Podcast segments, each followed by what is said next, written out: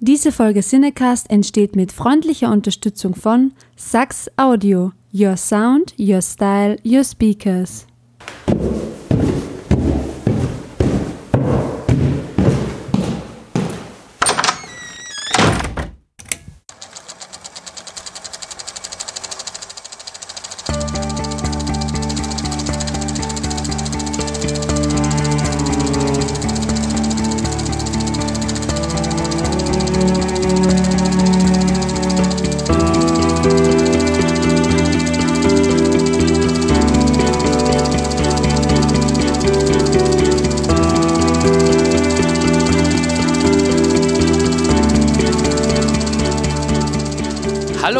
Herzlich willkommen zu Cinecast Nummer 68. Mein Name ist ja Michael Leifert und ich habe wie in jeder Ausgabe wieder einen wunderbaren Gast eingeladen. Äh, diesmal ist es eigentlich ein Gast, der auch für seine Intros bekannt ist. Ich glaube, äh, bessere Intros als beim Podcast des Kollegen äh, gibt es kaum. Ähm, ich begrüße Philipp Jordan. Hi. Hey, das, ich, ich weiß, dass ich verdammt viele Podcast-Qualitäten habe, aber das mit dem Intro höre ich zum ersten Mal. Was meinst du denn? Dass ich so Späßchen ja, den, mache. Den Happy Day, den Happy Ach Day. So. Du, da bist du ja quasi eine lebende äh, Musikanlage, eine Beatbox. Ach so, aber du meinst jetzt, du weißt, dass das Happy Day Intro der Roman komponiert hat und ich mache ja am Ende ja. nur das Bring. Aber das meine ich ja. Früher war das ja, ja manchmal minutenlang. Ja, ja, ja, also. genau. Ja, ja. Ich habe ein unglaubliches Lungenvolumen. Genau. Erstmal herzlich willkommen und schön, dass es jetzt Danke. mal nach längerer Zeit geklappt hat. Ähm, das letzte Mal gehört haben wir uns, wie ich in Ausgabe 50 bei den Zelluleuten war. Also ist auch schon ein paar Tage her. Ja. Und deswegen freue ich mich, dass es jetzt geklappt hat, dass du mal bei mir zu Gast bist. Ja, genau. Sehr lange hat es gedauert. Genau. Ich weiß stimmt. nicht, wie viele Jahre, bestimmt vier, fünf Jahre, oder? Oder seitdem du. Äh, das ist eine, das müsste ich nachschauen, aber ich glaube, drei, vier Jahre ist es sicherlich. Ja, ja. gefühlt sind zehn Jahre. Aber so lange ähm, ist man dann fast schon gar nicht im, im Podcast-Geschäft, wobei ja, die Zeit, die rennt, ne? Ja, also bei mir wird es gefährlich, äh, weil, weil ich glaube ich bald wirklich an den zehn Jahren bin. Aber das dauert, glaube ich, noch ein Jahr oder zwei. Dann habe ich das auf jeden Fall auch eingestellt. Ja, dann gibt es das große Jubiläum. Ja. Ähm, ja, vielleicht für die Zuhörer vom Cinecast, die dich noch nicht kennen, würde ich mich freuen, wenn du vielleicht mal kurz erzählst, was machst du, wo kommst du her und ähm, warum zum Teufel hast du was mit Podcasts zu tun? Ähm, du, du, weißt, dass du dich jetzt eine halbe Stunde zurücklegen kannst. Das ist gefährlich, solche ziemlich offenen Fragen an mich zu stellen. Also, ähm, schieß los. Äh, ich bin Künstler. Das ist mein Hauptbroterwerb. Äh, ich bin außerdem nebenbei auch noch Kunstlehrer das ist mehr so ein fast ein Hobby, was aber zum Glück äh, bezahlt wird, aber nicht, nicht sagen wir mal, äh, jede Woche ist oder so oder jeden Tag. Des Weiteren äh, bin ich, wie du schon richtig angemerkt hast, Podcaster. Ich glaube, das hat so angefangen, wie es, glaube ich, bei dir auch angefangen hat. Ich glaube, du hast mir vor, vor fünf Jahren mal erzählt, oh, ich habe zu Leute gehört und habe gedacht, oh, das will ich auch machen. Ähm, dass ich einen Podcast gehört habe und gedacht habe, ey, das ist genau das, was, was sabbeln kannst du wie ein großer, das musst du machen. Und dann habe ich es eigentlich pur pur aus Spaß, äh, weil ich es auch krass fand, dass man das einfach so machen kann. Also, dass Apple eine Plattform zur Verfügung steht, wo im Gegensatz zu allem sonst nicht eine riesen Casting-artige Industrie dahinter steht, sondern man einfach praktisch selber was hochladen kann. Da gibt's im Grunde kaum eine, eine Qualitätscheck. Und dass man es dann sogar schaffen kann, irgendwie in irgendwelchen Top-Listen vor äh, irgendwelchen Cinema, äh, äh, um jetzt mal eine äh, professionelle Zeitschrift zu nennen, Institution zu stehen und so. Das war total abgefahren. Und ansonsten äh, streame ich noch viel. Ähm, ich ich habe auch auf Rocket Beans eine unregelmäßige Show, die heißt Rob Boss and the Art Crowd. Und auf meinem Twitch-Channel äh, mit dem, also twitch.com, glaube ich, heißt es, slash Philipp-Jordan oder auf YouTube, äh, youtube.com slash Toffmoff äh, kann man mir beim Zeichnen zugucken, beziehungsweise mir sagen, was ich zeichnen soll. Und äh, das ist, glaube ich, und ich komme ursprünglich aus, äh, bin ich aufgewachsen in Karlsruhe, geboren in Bad Godesberg und ich lebe in Utrecht in Holland. So, hey, ging schneller ja, als eine halbe Stunde. Richtig, ja, gar nicht mehr so schlecht. Ähm, ja, ähm, das ist auf jeden Fall genau wie bei mir so gewesen, was du gerade schon sagtest. Man hört halt andere über Filme quatschen und denkt halt genau, was du meinst. Äh, das kann ich auch. Vielleicht fallen mir sogar eher mal noch bestimmte Namen ein als von den Kollegen. Ähm, Wie sieht es denn aus mit deinem allerersten Film? Kannst du dich noch daran erinnern, in welchem Film du als allererstes damals im Kino warst? Ähm, ich bin fast sicher, dass das das Dschungelbuch war von Disney, der, die gezeichnete Version. Und da war ich auch nicht nur einmal drin. Ähm, mhm. Ich glaube, dass wir als Kind war ich fast in, in so allen Disney-Filmen der Zeit, also Bernhard und Bianca, äh, äh, Aristocats, äh, Susi und Strolch. Und eine meiner ersten Realfilm-Erinnerungen, also ich glaube überhaupt der erste Film, den ich im Kino gesehen habe, wo nicht, äh, der nicht animiert war, war äh, Das Imperium schlägt zurück. Das lief mhm. nämlich eine Zeit lang äh, ab sechs Jahren im deutschen Kino. Inzwischen ist es nämlich auf DVD ab zwölf. Aber damals äh, habe ich schon ewig mit, den, mit dem Spielzeug gespielt wusste aber zum Beispiel nicht, dass der Typ mit dem, mit dem roten Ding im Arm und dem schwarzen Feuerwehrhelm, dass der zum Beispiel der Böse war. Also man hat sich's gedacht, aber man wusste es nicht. Und als ich dann im Kino gesehen habe, wie die Ad-Ads und man nichts anderes ist, ist richtig zum Thema äh, Aussprache, wenn die Ad-Ads auf, auf Hoth, äh, äh, die äh, den, den Widerstand angegriffen haben. Ich glaube, ich habe durch meinen damals noch kleineren Penis einen winzig kleinen Tropfen Freudenpipi in meine sehr kleine Hose gemacht. Mhm. Ja, das ist. Äh, was sagst du denn dann jetzt zu dem aktuellen Disney-Wahn, diese ganzen alten klassischen, ähm, gerade Zeichentrickfilme in real zu verfilmen? Also Dschungelbuch und äh, jetzt gerade kam noch der Trailer zu Dumbo raus. Dumbo? Ähm, ich habe einen Trailer ja. gesehen zu äh, äh, König der Löwen, einen Realfilm-Trailer. Den habe ich noch nicht gesehen. Ich habe nur den Tim Burton Dumbo Trailer gesehen. Vielleicht war das auch wieder so ein Fake-Ding, weil ich mal fällt mir drauf ein. Also ähm, ähm, ich habe den Tim Burton Dumbo Trailer noch nicht gesehen äh, oder Dumbo, aber ich ähm, ich weiß nicht, ob ich da so eine so eine dezidierte Meinung generell zu dem Thema habe. Ich kann nur äh, für das sprechen, was ich bis jetzt äh, gesehen habe.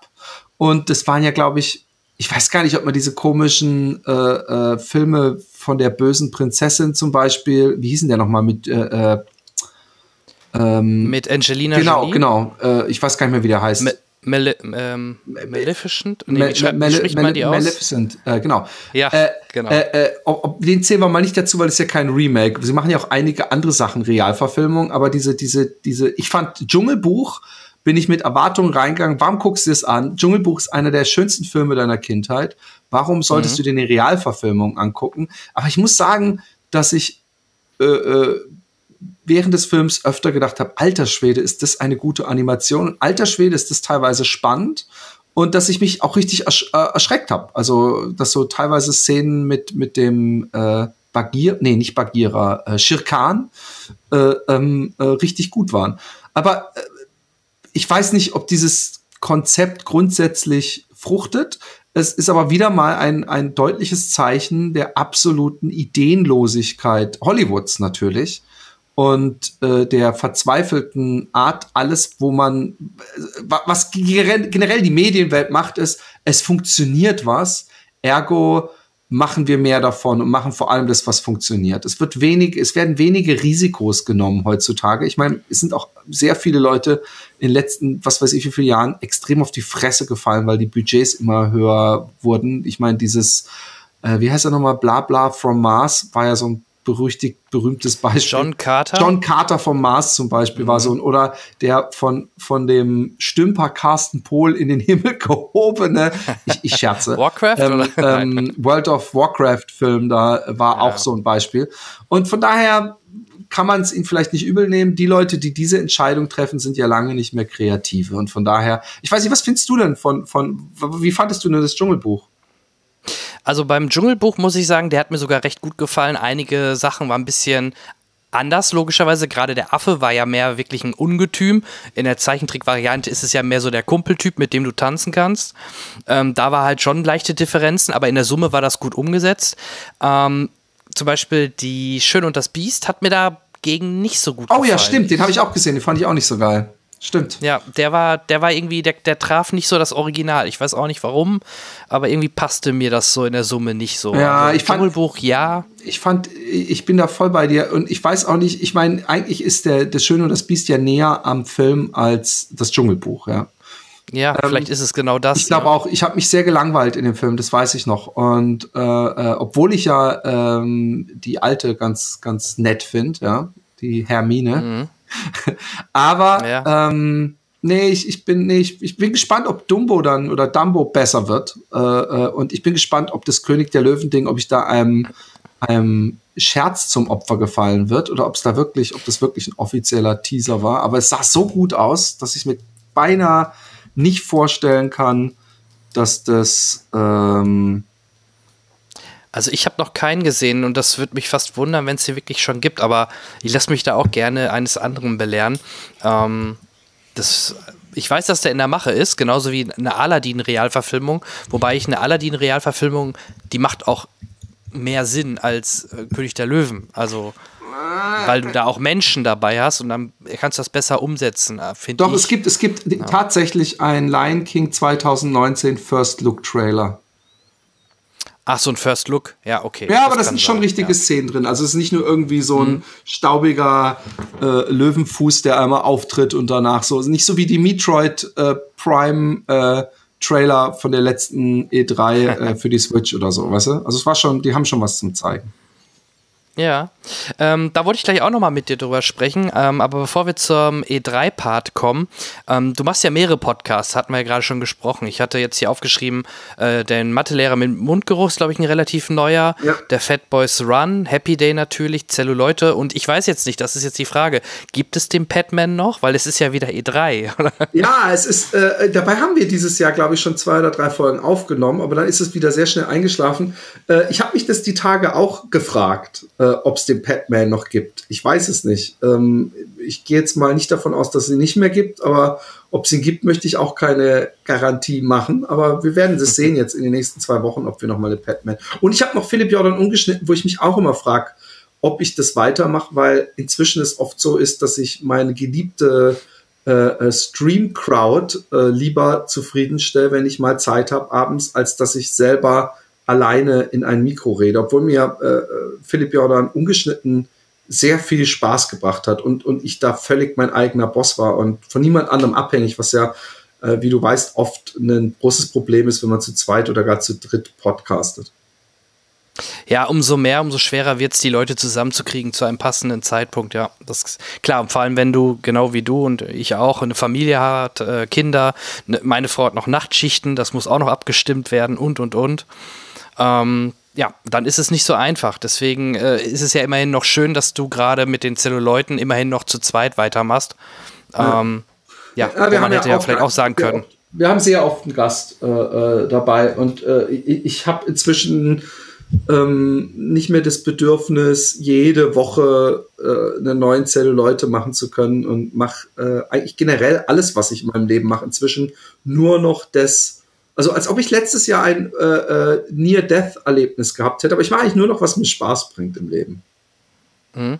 Wie kam es eigentlich dazu, gerade wo du, wo du das sagst, ähm, wie kam es dazu, dass du auf einmal so viel mit äh, Tätowierungen ähm, angefangen hast? Weil ich meine auch mal gehört zu haben oder vorher, dass ihr sogar mal eine Wette gemacht habt mit einem Tattoo zum zehnjährigen Happy Day bestehen und jetzt auf einmal lässt sich der Philipp freiwillig stechen. Wie kommt's? Wie kam es dazu? Ähm, also erstmal, das steht immer noch, äh, dass der, der, der Roma hat sich da dummerweise verplappert. Wir hatten nämlich eine Wette, ähm, ich glaube, die hieß Ping-Pong-Wichsen. Und ähm, diese Wette ist nie zu Ende gespielt worden. Und da ich das befürchtet hatte, habe ich bei der Verklausulierung der Wette gesagt, hey, aber wenn wir bis in drei Jahren oder sowas, was damals nicht einen Gewinner gefunden haben, dann müssen wir uns beide ein Tattoo nehmen. Weil ich eben genau davor Angst hatte, dass die Wette einschläft, das Spiel. Ähm, um die Frage zu beantworten, ich bin, äh, es, jetzt, es klingt so dickpissig, aber das ist wirklich die Wahrheit, wie das entstanden ist. Ich bin letztes Jahr von Utrecht nach Karlsruhe gejoggt, also gelaufen mit so einem Anhänger, jeden Tag meine 50, 60 Kilometer am Rhein entlang, für ein gutes, gutes, äh, äh guten Zweck.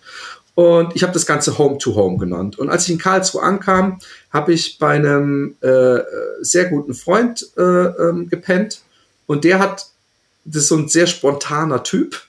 Und der hat gesagt, hey Philipp, ähm, ich habe eine äh, Tattoo-Frau geregelt, die, die kann, ähm, äh, äh, die, die tätowiert dich, ich zahl's. Äh, und nicht so wie die tätowiert mich. Ja, du kannst dir ein Tattoo stechen lassen. Weil ich habe das irgendwie mal erwähnt, oh, vielleicht mache ich mir irgendwann mal ein Tattoo auf den Arm. Und dann habe ich mir dieses Home-to-Home Tattoo am nächsten Tag stechen lassen. Ich glaube, hätte er das alles nicht gemacht, wären meine Arme, bis auf so ein Teddy, den ich mir vor zehn Jahren auf dem Oberarm hab stechen lassen, äh, äh, wären sie frei.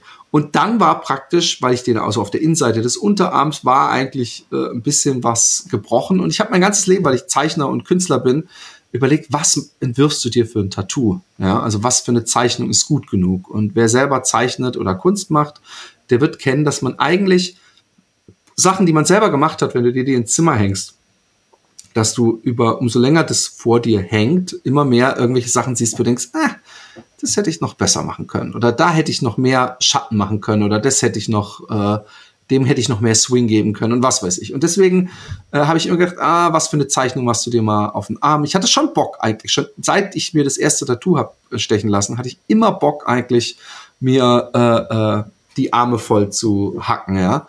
Und hat sich aber nie so ergeben. Und weil ich einfach dachte, egal was ich habe, wenn ich drei Wochen später über ähm, ähm, dieses Tattoo nachdenke, denke ich schon, ah, zum Glück habe ich das nicht gemacht. Ich habe ja schon wieder eine neue Idee. Ja? Und ähm, irgendwann haben meine Kinder dann, als ich äh, der kleine Vampir vorgelesen habe, hat meine Tochter und mein Sohn haben beide, also mein jüngster Sohn und meine Tochter, haben einen Vampir gemalt, einen kleinen Vampir.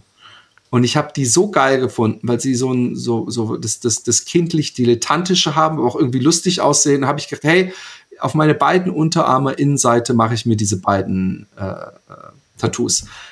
Den Tat Tätowierer, der nämlich auch Graffiti-Künstler ist, kannte ich und mit dem habe ich so ein Deal gemacht, wo ich gesagt habe, hey, ich habe hier so ganz viele so Funko-Pop-Puppen, ja. Ähm, mhm. Du kriegst die alle, und zwar alle Überschüssige, die ich als Beikauf praktisch mal hatte, als ich die online erworben habe. Aber ich sage, hey, die ganzen Funko-Pop-Puppen, wenn ich praktisch immer hier kommen kann und so stückchenweise so Kinderzeichnungen mir auf den Arm tätowieren lassen kann. Und da hat er zugesagt. Und dann, wenn du natürlich so einen Freischein hast, dann gehst du viel schneller. Und irgendwie habe hab ich dann fast schon so, ein, so eine Hast gehabt, äh, um möglichst schnell meine Arme möglichst voll zu kriegen. Und jetzt habe ich mir inzwischen gedacht, so, ah, du musst doch nicht überstürzen. Deine Kinder, meine Kinder wollen das übrigens gar nicht mehr. Also die sind, die geben mir schon so leicht gar keine Zeichnung mehr, weil sie eben nicht wollen, dass ihr Vater aussieht wie so ein Hafenarbeiter. Aber der, der Zug ist abgefahren, würde ich mal sagen. Und von daher äh, mal gucken, wie es weitergeht. Sorry, das war jetzt eine viel längere Frage auf eine äh, Antwort auf eine eigentlich sehr kurze Frage. Nee, alles gut. Du, ich habe auch schon öfter mal drüber nachgedacht und ich glaube, das wäre für mich auch das einzigste Argument, wenn meine zwei Söhne irgendwie was, äh, wie du schon sagtest, entweder vielleicht wirklich zeichnen oder malen, dass ich mir sowas dann tätowieren lassen würde oder halt klassisch irgendwas mit den Namen der Kinder, also dass man ne, seine Kinder bei sich trägt. Sowas könnte ich mir schon vorstellen, aber ähm, ja, das müsste bei mir dann wahrscheinlich auch eher klein und dezent sein. Also so, wie du sagtest gerade Hafenarbeiter, das wäre dann für mich doch ein Ticken zu viel, glaube ich. Hängt natürlich auch manchmal mit dem Beruf ab. Wenn man ähm, im Beruf arbeitet, wo man sehr viel Kundenkontakt hat, dann ist es vielleicht auch nicht so gut, wenn man von oben bis unten durchtätowiert ist. Kommt immer auf den Job. Ich, ich wollte mir, ich habe so einen so äh, Totenkopf mit einem ähm, Dad, wo meine Tochter übrigens eigentlich Bad geschrieben hatte, weil sie das wohl besser passend fand. Da habe ich das D dann einfach kopiert und über das B gemacht. Ähm, das habe ich über der Hand. Ich wollte es ursprünglich auf den Handrücken machen und der, der, der, äh, Tattoo-Artist hat gesagt, so, ey, ey, ich finde, da solltest du echt nochmal drüber nachdenken, das ist schon ein Statement und so nicht so echt. Und im Nachhinein bin ich auch ganz froh, aber irgendwann werden die Hände sowieso drankommen. Okay, ja, da bin ich mal gespannt.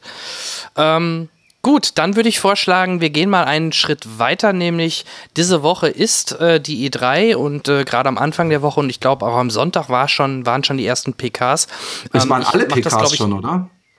Ja, die waren auch alle schon. Also ah, Sonntag ja. und Montag und ich glaube am Dienstag noch Nintendo als genau. letztes. Ähm, ich bin ja, also ich spiele schon seit Kindheit an. Früher PC, mittlerweile habe ich noch eine PS4 und eine Switch.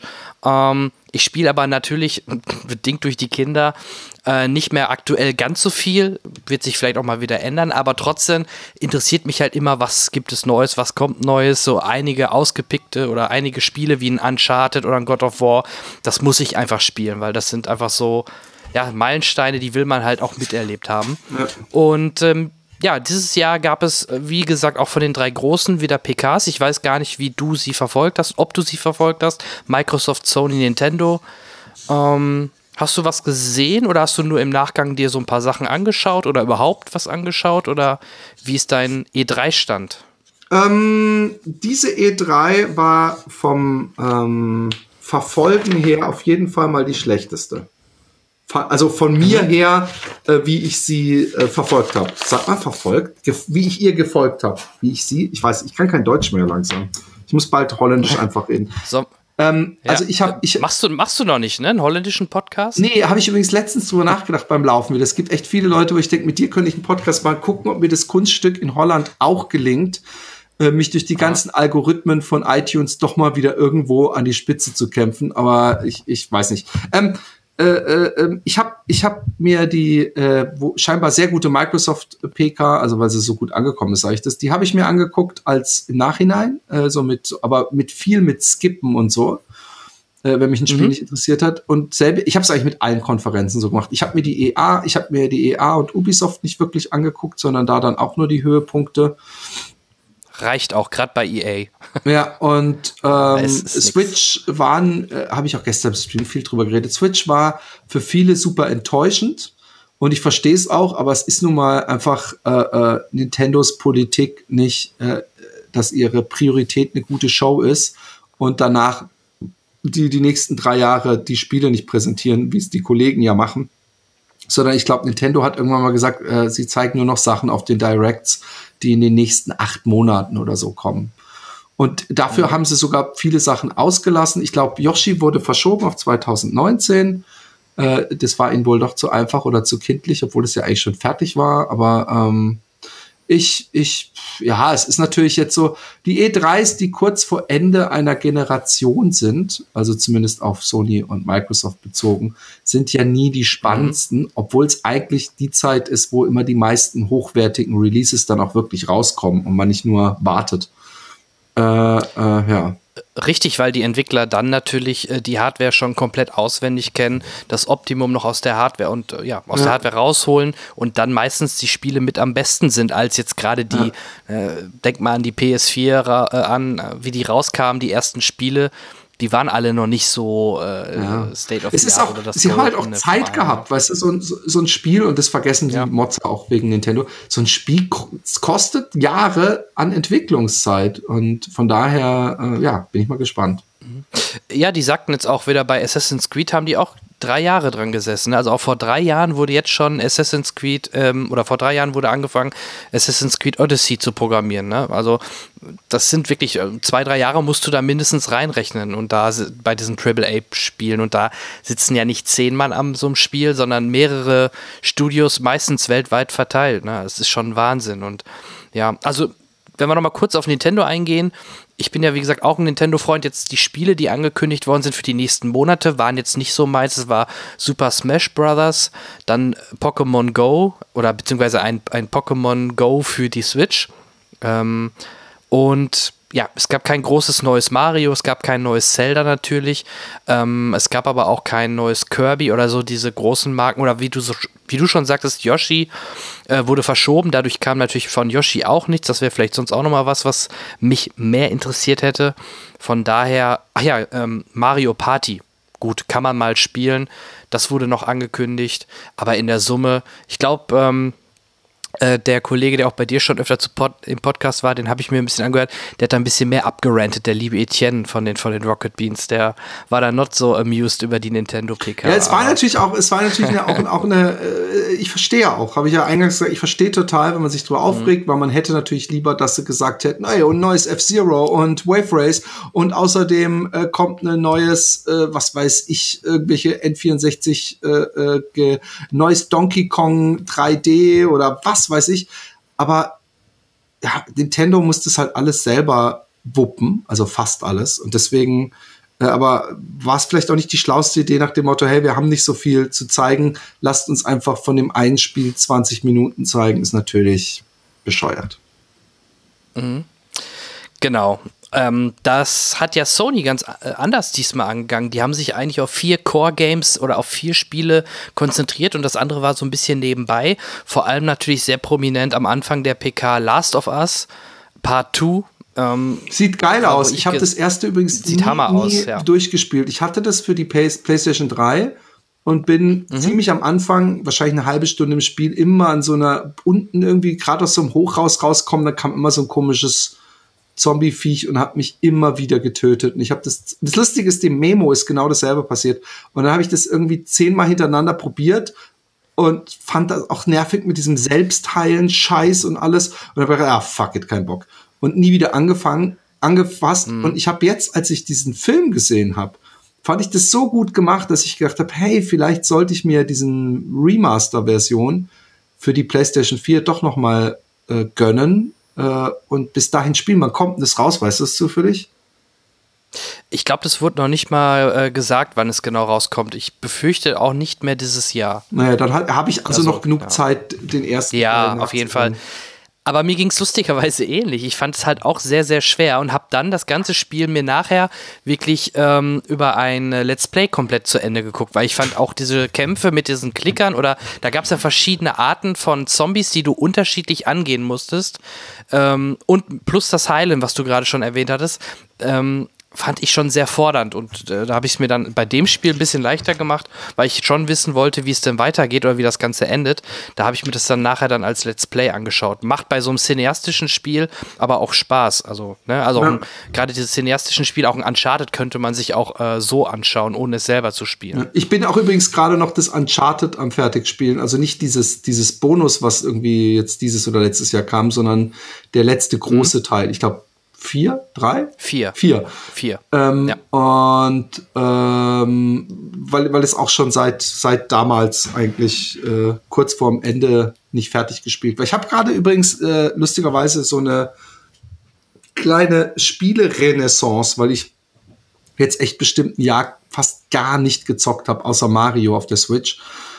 Hm. Ähm, dass ich gemerkt habe, hey, es ist oberkrass. Ganz viele Spiele gibt's inzwischen für ein Apple und ein Ei, die für mich immer noch gefühlt total neu sind. Also Horizon äh, äh, und Dirt 4 habe ich mir gegönnt und ich werde mir jetzt auch den Shadow of the Colossus äh, reinpfeifen, wenn ich damit bis mit den anderen ein bisschen durch bin. Also ist gerade ja. wieder habe ich Spaß gefunden, aber es ist bei mir wie bei dir. Ich habe äh, eigentlich keine Zeit. ja, genau. Ähm, Deswegen, ich werde auch keine Zeit haben, das Resident Evil 2 Remake zu spielen. Sieht natürlich optisch richtig nett aus. Ähm, das wäre natürlich dann was für, für Simon, der war ja auch mal bei mir zu Gast, Simon Kretschmer. Der ist ja großer Resident Evil-Fan, der hat sich da sicherlich sehr drüber gefreut. Aber mein Ding, also ich habe es damals sogar gespielt, auf der PS1 oder 2 war das, ne? Den 2, ja. bin mir nicht mehr ganz sicher. Ja, der 2, ja. Hm? Und da weiß ich noch, da, das war ja so spannend, weil du das so getrennt hattest. Da war ja dann dieser Autounfall mit dem Feuer und du konntest zwei verschiedene Charaktere spielen. Und das fand ich damals schon sehr spannend und kannte ich äh, damals so noch nicht. Ne, diese Art, dass man zwei verschiedene Charaktere, zwei verschiedene Wege entlang laufen kann und muss. Ich habe Bock drauf, weil es so ein bisschen aussieht wie ein klassisches Resident Evil. Ich habe das zwar ja nie gezockt, aber mit ein mhm. bisschen mit einem Schuss äh, Resident Evil 4, was mir am besten gefallen hat, neben Code Veronica. Und das letzte habe ich ja in VR gespielt und es war eines der geilsten Spielerlebnisse ever, fand ich. Das glaube ich, ja. Ich habe es kurz mal angespielt, wie ich die Gelegenheit hatte. Ähm, ist schon sehr geil, aber ich bin mir nicht sicher, ob ich das durchgehalten hätte. Ja, es ist auch echt, also ich habe geschrien teilweise. Also auch vor Schreck. Ja. Ja, glaube ich. Ähm, da machen wir Sony eben noch zu Ende. Da gab es noch zwei Spiele, die ich mir notiert habe. Einmal ähm, von Kushima Death Stranding mit dem guten Kollegen von ähm, Walking Dead. Walking Dead. Ja. Genau. Da sagt der Trailer einem immer noch nichts, was das sein soll. Man hat mehrmals What the fuck gesagt, mit, allein mit dem, am Anfang mit dem ungeborenen Kind und also sehr skurril. Ich weiß nicht, ob du den Trailer gesehen hast. Ich hatte gewartet, dass das ähm. Kind sich bis, bis zur Vagina vorarbeitet und direkt von innen die Mutter befriedigt. Nein, Entschuldigung, das war sehr geschmacklos. Ähm, ja, hätte vielleicht passieren können, aber nein. nee, ich, ich, ich glaube, dass man sich schon so eine ganz grobe Idee hat, dass das so ein sphärisches Action-Adventure ist, wo man halt irgendwie durch die Walachei läuft und irgendwelche Seelen einsammelt. So, das ist das Gröbste, was ich mir darunter vorstellen kann. Ich bin aber voll begeistert einfach von den Licht- und Schatten- und äh, Textureffekten und ja, fand das irgendwie geil. Ich fand das so, es hatte sowas so Patagonia, Bear Grylls äh, äh, mäßiges äh, Feeling und das hat mir gefallen. Ja, wobei da hat Sony noch mit äh, Ghost of, jetzt habe ich mir den Namen nicht zu Ende aufgeschrieben, weil das war so ein asiatischer Name, so ein wirklich so ein, so ein feudales Spiel. Ähm, optisch der Hammer, so ein bisschen wie damals Witcher mit tollen Graseffekten, ja, Lichteffekten. Ähm, mit diesem äh, wie Raiden von Mortal Kombat mit dem mit diesem Hut, ja. so mit diesem ähm, also Hammer, das sah auch richtig richtig gut aus, aber auch da wurde kein Datum angekündigt. Da gehe ich auch mal davon aus, dass es nicht mehr dieses Jahr kommen wird, sondern 2019. Es wird ja sogar schon bei einigen Spielen spekuliert, ja, ob ja. sie überhaupt noch in dieser Konsolengeneration kommen oder dann Launch-Titel so werden. oft mitgemacht, dass wir total geile Spiele gesehen haben, die dann erst, manchmal ja sogar, ich glaube, im Falle von äh, The Last Guardian zwei Generationen später kamen. Ähm, und äh, ich, ich äh, äh, bin auch skeptisch, ob wir die alle noch auf der aktuellen Generation äh, zu sehen bekommen. Ich meine, Microsoft hat ja sogar schon angekündigt, dass sie noch eine Konsole rausbringen. Ich glaube, das war aber gar nicht so sehr, ähm, weil sie unbedingt das ankündigen wollten, sondern weil sie eigentlich deutlich machen wollten, wir geben noch nicht auf, weil viele haben mir echt schon gesagt, krass, dass die überhaupt noch zur E3 kommen. Die haben doch sowas von gelost in dem Battle. Aber sie haben eine ja. gute äh, PK gehabt, weil sie, äh, äh, auch wenn die eigentlich gar nicht so viel besser als die anderen war, die anderen haben es einfach nur dümmer ineinander geschnitten und sie haben mehr Trailer äh, bekommen von allen möglichen Firmen, die dann andere vielleicht nicht mehr zeigen wollten. Dadurch wirkte es, äh, hat es ein hohes Pacing mit viel verschiedenen Spielen, auch wenn die Hälfte oder Dreiviertel der Spiele äh, entweder auch auf anderen Plattformen rauskommen oder wahrscheinlich erst in drei Jahren oder für das neue System rauskommen. Genau, gerade Multiplattform ist so ein Stichwort. Da, die haben natürlich Cyberpunk 2077 gezeigt. Das wird noch woanders ähm, rauskommen, genauso wie Metro oder Shadow of the äh, Tomb Raider. Ja. Äh, Devil May Cry 5, da bin ich mir jetzt nicht sicher, ob das exklusiv ist, aber das haben sie auch gezeigt, wo natürlich sehr viele hellhörig geworden sind. Dying Light 2, The Division 2, also viele Fortsetzungen natürlich.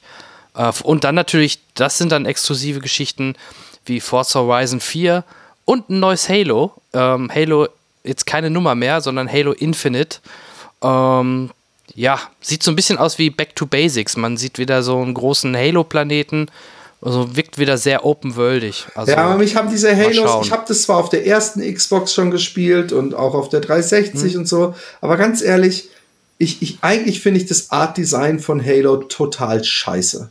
Ich finde, diese, diese, ich fand die Gegner nie geil aussehen. Ich fand diesen Halo-Spacko so ein bisschen Metroid für Arme. Ich fand diese bescheuerten Tannenwälder sah irgendwie immer so steril aus. Es war für mich so der, der Inbegriff eines klassischen PC-Spiels, so ohne Seele. Und ich, ich, mich, mich, ich habe mir für die Xbox One äh, diese komische Halo äh, Super Collection da gekauft und ich glaube, ich mhm. habe eine Dreiviertelstunde damit verbracht und habe dann gemerkt, so, ey, es, es, es ist, glaube ich, von der Spiele, von der Physik und so und Multiplayer alles toff und Hammer und so. Da reizt mich das neue Gears wesentlich mehr. Ja, auf jeden Fall. Vor allem bei Gears haben sie sofort mal drei Spiele angekündigt. Ne? Einmal so ein, so ein Gears Tactics, dann ein Gears äh, Mobile Game und halt das neue, also wirklich ein richtiges neues Gears. Also fand ich auch ganz interessant. Da hauen sie so richtig in die Vollen. Ähm, ja, also in der Summe sehe ich das ähnlich wie du. Ähm, die PKs waren nicht mehr so spektakulär wie sonst vielleicht die Jahre davor, weil es sich vielleicht, wie wir schon sagten, jetzt auch dem Ende dieses, dieser Konsolengeneration so langsam äh, dem Ende neigt. Ich vermute mal, dass wir nächstes Jahr vielleicht wirklich schon die ersten Ankündigungen Richtung neuer Konsole ja, zu sehen bekommen. Ähm, wobei man ja auch sagen muss, Microsoft und Sony haben ja gerade erst gerade die, die Xbox One X früher Projekt Scorpio. Ja, aber das sind ist ja, ja schon ja eine extrem neuen. leistungsfähige Konsole. Ja. Ne? Nee, aber sie ist noch extrem leistungsfähig. Klar, aber den, den, das hast du halt, wenn du Konsolen-Upgrades machst, die aber mit den Spielen der äh, praktisch de, des Urmodells trotzdem irgendwie kompatibel sein müssen, dann bist du trotzdem äh, weißt du, da kannst du, du wirst ja nie so Polycount-mäßig was ändern können, sondern maximal so die Texturen höher auflösen oder die Auflösung höher oder eben so ein paar Details in den Polygonen. Aber im Großen und Ganzen, ähm, so was ich mitbekommen habe bis jetzt, musst du praktisch erstens dran glauben und zweitens es nebeneinander laufen lassen, um überhaupt einen Unterschied zu sehen. Also zwischen so Tomb Raider ja. Remastered äh, als, als äh, äh, auf der Pro oder halt normal. Und, und von daher ähm, müssen sie ein neues bringen. Ich, ich weiß nicht, haben wir denn den Fünf-Jahres-Zyklus? Ist der auch schon wieder vorbei? Fuck, die Zeit fliegt. Oder wann, wann kam denn die PlayStation Müs 4 raus? Ja, das müsste ich selber mal eben gerade recherchieren. Ich äh, bin sogar einer der Early Adapter gewesen. Ich habe immer noch meine aller, allererste, die Day One quasi PS4 bei mir ich zu auch. Hause. Ich bin immer Early, ich bin ähm, immer Launch Boy. Ja, ich, ich auch leider oft. Aber was heißt leider? Man freut sich ja dann auch schon. Ähm, Release war 2013 im November. Jetzt haben wir 18. Ja, ist jetzt. Äh, Im November haben wir fünf Jahre. Siehst du? Ja, dann ist, ist, ist höchste ja. Zeit. Bin, ja, nee, es, was ist, ja. ist nämlich ganz essentiell, glaube ich, wer äh, ähm, ähm, zuerst ähm, das, das, das, das seine Konsole ankündigt und zuerst rausbringt. Ist nämlich auch immer so ein Momentum, ja. was man dann hat, weißt du? Auf jeden Fall, ja, das sehe ich auch so. Ja, lassen wir uns mal überraschen, was da die, äh, die Zukunft in dem Sinne bringt. Ähm, ich würde vorschlagen, ähm, wir gehen mal einen Schritt weiter. Ich habe nämlich ein paar Filmtrailer gesehen. Wir hatten gerade schon mal Dumbo im Vorgespräch oder beziehungsweise gerade schon vor der E3. Ähm, ich habe auch noch einen Trailer gesehen, den hast du vielleicht auch schon gesehen. Hast du Bumblebee dir angeschaut? Oh ja, oh Gott, ja. ja. Und? Also. Was meinst was, was glaubst du? Was glaubst du, also, was ich davon denke? Also, ja, wahrscheinlich nicht viel, weil, aber ich bin ähnlich wie du, also Transformers interessiert mich überhaupt nicht. Das einzig Positive an diesem Trailer ist, dass es, glaube ich, wieder ein bisschen weniger wird. Also, ne, von diesem ganzen Extremspektakel von Transformers. Vielleicht, ich weiß gar nicht, Michael Bay führt keine Regie, ist vielleicht auch schon mal ein guter Move, sondern er macht, glaube ich, nur, äh, er produziert das mit, das ist vielleicht auch nicht verkehrt, sodass ich diesem Film sogar eine Daseinsberechtigung ähm, zutraue. Oder dass, dass er sich halt halbwegs gut auch verkauft und dass er nicht so ein lebloser Scheiß ist wie der letzte Transformers. Ja. Wo leider auch Sir Anthony Hopkins sich für hergegeben hat, was, was ich immer noch sehr schade fand. Naja. Ähm, dann habe ich hier noch einen Trailer stehen, den habe ich mir vorhin erst noch angeguckt, The Nun. Ich weiß nicht, ob du gesehen, so ein Horror-Fanboy bist. Ja mit, ähm, ist ja im Endeffekt das zweite Spin-off von Conjuring. Ja. Es gab ja schon Annabelle und jetzt kommt halt The Nun, diese Nonne, die man halt auch schon in Conjuring gesehen hat. Und es spielt auch deutlich davor, also in dem Trailer sieht man es ja schon, das müsste, also ich vermute fast 19. Jahrhundert sein. Ähm, aber ganz genau kann dir, könnte ich es jetzt nicht sagen, wird auch nirgendwo angegeben. Aber scheint auch wieder so ein, ist auch wieder ein äh, Blumhouse oder Blumhouse-Film. Äh, ähm, ah nee, Quatsch ich glaube, The Nun ist gar nicht Blumhaus, sondern Halloween ist Blumhaus. Da war ich nämlich ein bisschen überrascht. Hast du Halloween gesehen? Den nee, Trailer? der wurde mir aber auch angeboten, nachdem ich The Nun angeguckt habe auf YouTube. ja. Ist aber nicht von Rob also Zombie, oder? Ja, nee, aber er, es ist im Endeffekt 40 Jahre danach. Ähm, Michael Myers war 40 Jahre im Knast und bricht dann quasi aus oder ja, kommt raus. Und Jamie Lee Curtis spielt auch wieder mit und will halt äh, wünscht sich sogar, dass er ausbricht, damit sie ihn umbringen kann. Ähm, also es ist ganz cool gemacht eigentlich, dass es wirklich so, wirklich eine Fortsetzung ist und kein Remake, ne? so wie man es zuletzt halt immer mhm. hatte. Von daher ähm, es ist es wirklich der Original äh, Mike Myers, äh, Mike Myers, Michael Myers. Ja. Wo habe ich das gesehen? Könnte das was werden? gesehen zufällig auf ähm, Netflix, die Serie? Mit der Love oder Love? Love oder? Ja, also L-O-V-E. Nee. Ähm, ähm, unbedingt angucken, nee. ist eine schöne Comedy-Serie mit der alten aus äh, Community, falls du dich, die Blonde. Mhm.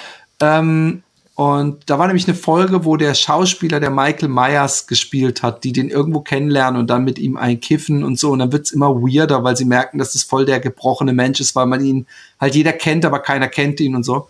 Muss ich gerade dran denken nicht so wahnsinnig wichtige Geschichte, aber guck dir trotzdem mal Love an. Äh, ist notiert, das sagte mir noch gar nichts, Love, ja. Okay. Ähm, Dann gut, den Trailer, den will ich nur kurz erwähnen haben. Robin Hood, ganz schlimm sieht das aus mit dem äh, jungen Kerl von Kingsman, der spielt den Robin Hood und wirklich so komplett über, überdreht und mit ähm, Jamie Foxx und so weiter. Apropos Jamie Foxx, das müsste ein Thema sein, was dich ja interessiert. Hast du gelesen, ähm, was Jamie Foxx jetzt heute oder vor ein paar Tagen unterstellt worden ist? Jetzt wird's spannend. Warte mal, irgendwas war da. Ich weiß aber nicht, ob ich es. Warte kurz. Äh, heute kam Warte das sogar raus. Ja, klar. Erzähl. Jamie Foxx soll vor 16 Jahren, also ist wieder so ein MeToo-Thema, eine Frau ins Gesicht geschlagen haben. Und rate mal, womit?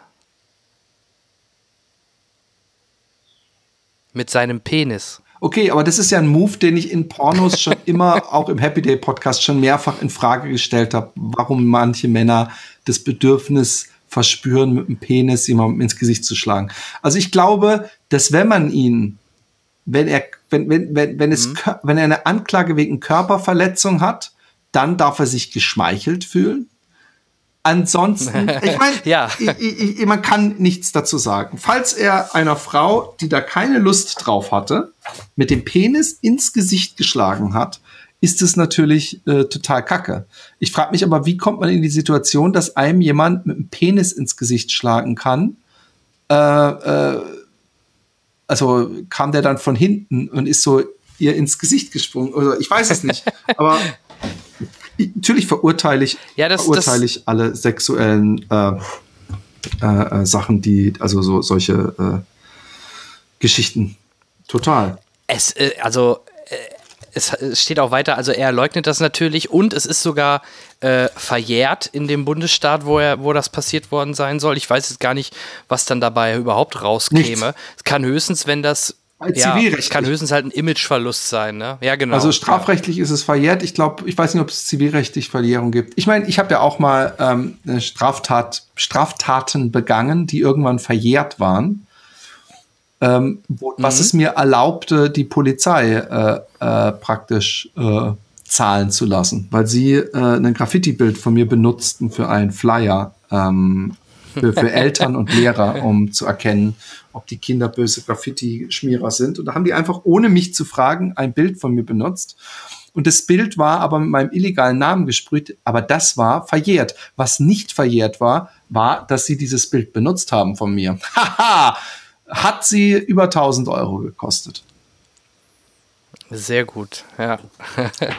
ähm, wenn wir schon von, also wenn wir schon von Robin Hood sprechen. Ich nehme es dem Bösen genau. und gebe es dem Armen. Dem Armen. Dem armen genau. Philipp. Ja. Ähm, da du mich gerade so genau nochmal gefragt hast, ich habe gerade nochmal nachgeschaut. Also es soll auf einer Party gewesen sein, die Fox besucht hat von einer Freundin und der wollte dann eine Frau dort, dort zum Oralsex überreden.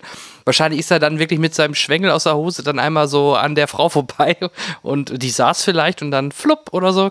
Also anders kann ich es mir nicht vorstellen. Ich weiß es nicht. Ich weiß es nicht. So überredet man ja Frauen, ne, zum Oralsex. Ja, man und haut das dann halt ins Gesicht. Ich kenne halt echt, ich kenne halt echt. Also ich habe zum Beispiel mal einen Film gesehen von einem Freund, auf einer Party, wo zwei Mädels waren, die einfach auf allen mit, mit allen auf dieser Party gevögelt haben. Sowas, wenn man das im Internet sieht, wo man denkt, alles gestellt, aber sowas habe ich in echt gesehen. Mhm. Und da war es auch so, dass die, wenn die, dass die einerseits einem einen geblasen hat und andererseits von hinten einer kam in die Hose runter und sie begattet hat von hinten und sie hat es nicht gestört. Was ich aber sagen will, ist, derjenige, der von hinten so angelatscht kam und sie begattet hat, der hat nicht vorher so kurz angeklopft und gesagt, ey, sorry, kann ich mal kurz meinen Penis bei dir da hinten reinstecken, sondern da war die die Stimmung entsprechend, dass es keiner äh, zusätzlichen Anfrage bedurfte. Heutzutage würde man es erstens so nicht mehr machen. Und wer weiß aber, wie die Stimmung bei, bei Jamie Foxx war. Aber ich will mich da, ich finde es so, so Gossip. Äh, ge, ge äh, genau, ich würde auch sagen, den Gossip-Part beenden wir damit auch. Ähm, hast du sonst noch Filme jetzt gerade im Sommer, auf die du äh, hinfieberst? Also vielleicht ein, freust du dich auf Mission Impossible 6? Ähm, die Mission Impossible Filme sind jetzt nicht so die Riesendinger, aber ich, ich finde sie doch immer unglaublich unterhaltsam, muss ich ganz ehrlich sagen. Also ich mag, ich mag, äh, die, ich mag, mochte die letzten beiden unglaublich gerne. Ich fand den John Woo und die beiden davor fand ich so okay, aber die letzten beiden fand ich mhm. richtig gut besser als die James Bond Filme. Ich fand die letzten beiden waren die besseren James Bond Filme. Lassen wir es so, lass es mich so ausdrücken. Ja, da bist du ja auch nicht alleine mit der Meinung. Ich sehe das ähnlich. Also ich fand jetzt auch die letzten Bond-Filme leider relativ schwach von dem Regisseur, ja.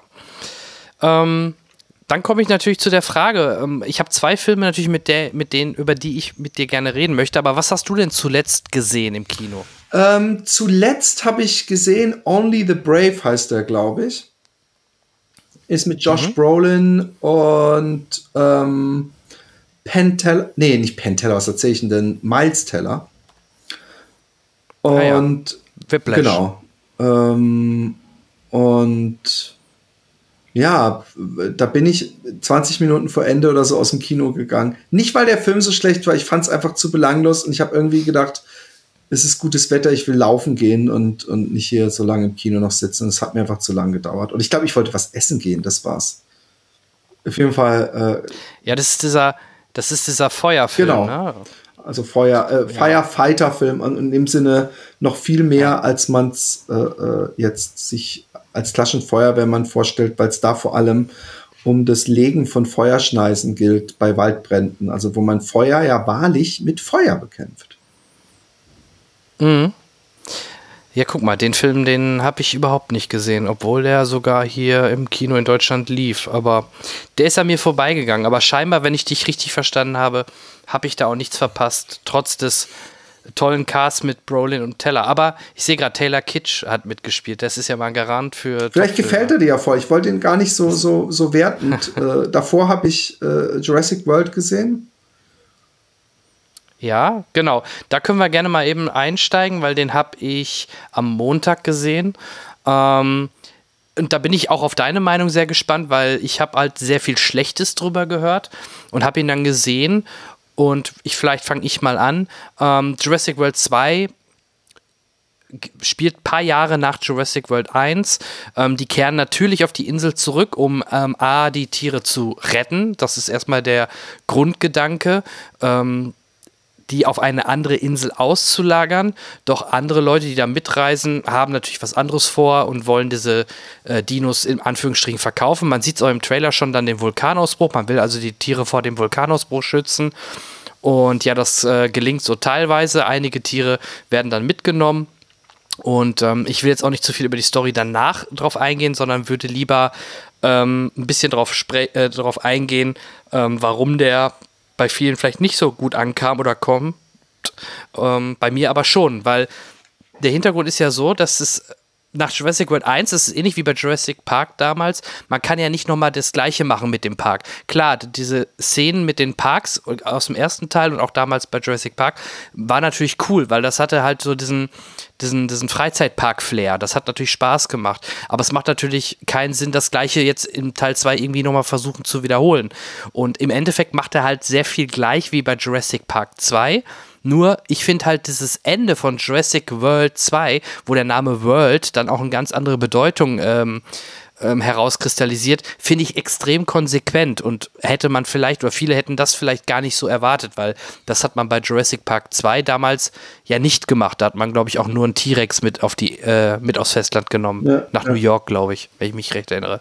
Und ich fand jetzt diesmal an der Stelle das auf jeden Fall extrem konsequent und der ganze Film war eher mehr so wie so ein naja, mehr wie so vielleicht so ein Gruselfilm. Also leicht mit Horrorelemente, auch so ein bisschen Monsterfilm, aber weniger so dieser, ähm, wie bei Jurassic World, dieser äh, Attraktionsfilm, Parkfilm, oh, wir gucken uns das an und dann geht irgendwas schief, sondern er ist ganz anders aufgebaut und das kritisieren, glaube ich, viele und ähm, ich finde es aber in dem Sinne eigentlich die logische Konsequenz, dass man das jetzt so fortführt. Und auch das Ende öffnet natürlich ganz andere und neue Perspektiven für Teil 3. Ja. Bist du fertig? Du kannst gerne anderer Meinung sein. Ja. Ähm, ich ich, ich ja. finde viele Punkte, die du angesprochen hast, äh, sehr richtig. Äh, und bin da einer Meinung bei dir. Ich finde erstmal, äh, wie mir der Film gefallen hat, äh, hat ja sehr viel auch mit Erwartungshaltung zu tun. Es gibt viele Leute, äh, für die ist Jurassic Park ein unglaublich wichtiger Film. Also so nach dem Motto, hey, wir, wir rebooten jetzt Back to the Future. So, weißt du, da wird es auch sehr viel, ist für viele Leute hängt da viel mit dran, ja. Äh, können wir uns einig sein. Ich habe den damals sechsmal im Kino gesehen, obwohl ich mich erst die erste Woche, glaube ich, habe ich mich dagegen gesträubt, weil das so ein Hype war, alles Dinosaurier und so weiter. Und dann gab es auch so einen Artikel, das weiß ich noch genau. Ähm, und wenn sie dann aus dem Kino gehen und sie sehen die lange Schlange, die sich für die nächste Vorstellung an der Kasse angestellt hat, dann überlegen sie sich, ob sie sich gerade noch mal hinten anstellen. Und das, das, das genau so habe ich mich gefühlt, als ich aus dem ersten Screening rauskam.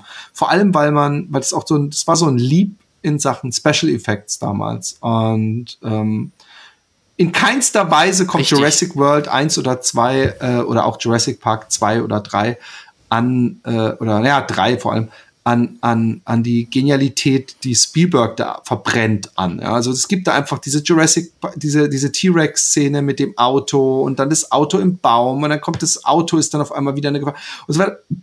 Das ist einfach, das war vielleicht auch der letzte unglaublich meisterhafte Spaßfilm von äh, Steven Spielberg, den er gedreht hat.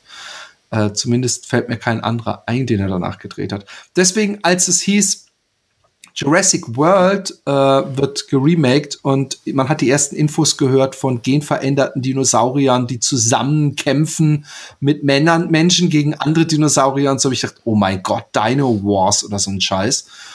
Und ähm, hab vor allem, wie man ja auch im Zelluleute, vielleicht hast du es auch gehört, entnommen konnte, hat mir diese, diese, dieser Theme Park Teil so gut gefallen, dass, dass ich deswegen den Film auch durchgewunken habe, weil der Theme Park Teil im ersten äh, war das, was wir im Original Jurassic Park nie zu sehen bekamen. Der, der Park hat ja schon beim ersten Ride, ohne dass überhaupt richtig Publikum dabei war, ist es ja sofort schief gelaufen. Also wir haben ja, das war ja nur eine, das war ja nur eine Testfahrt genau, genau, mit diesem Professor genau, und den genau, Kindern. Genau. Und, und, und deswegen, wir haben nie diesen Park mit Kindern und und und äh, äh, äh, Massen an Menschen und Snacks und und Merchandise und so erlebt und genau das bekamen wir so richtig sogar mit den Einweisungen bei den Rides so ein bisschen diese Luft zu, zu schnuppern, wie wohl ein Jurassic Park aller Disney aussehen würde.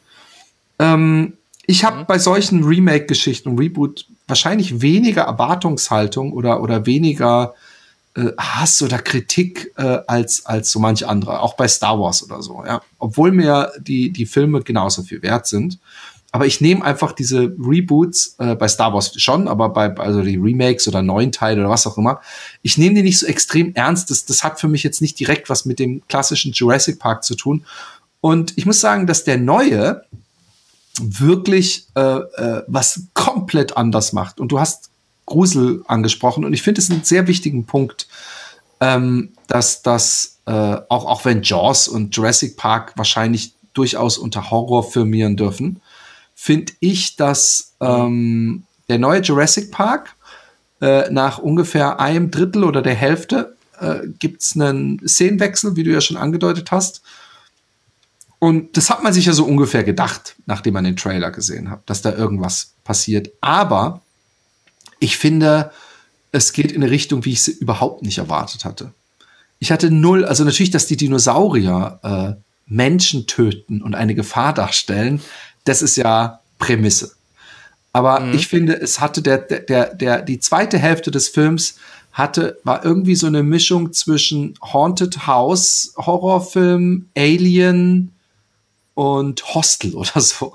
Also es, es hatte für mich echt einen extrem, ja. also und, und es liegt vor allem an der Location. Ich habe gedacht, und, und es hätte mir wahrscheinlich weniger gefallen. Ich habe gedacht, die holen die Dinos in die USA und da brechen die natürlich irgendwie aus und rennen durch die Städte und, und durch Neighborhoods und Wohnviertel und fressen Leute. Und, und, und das ist ja so nicht eingetreten. Und das fand ich eigentlich cool.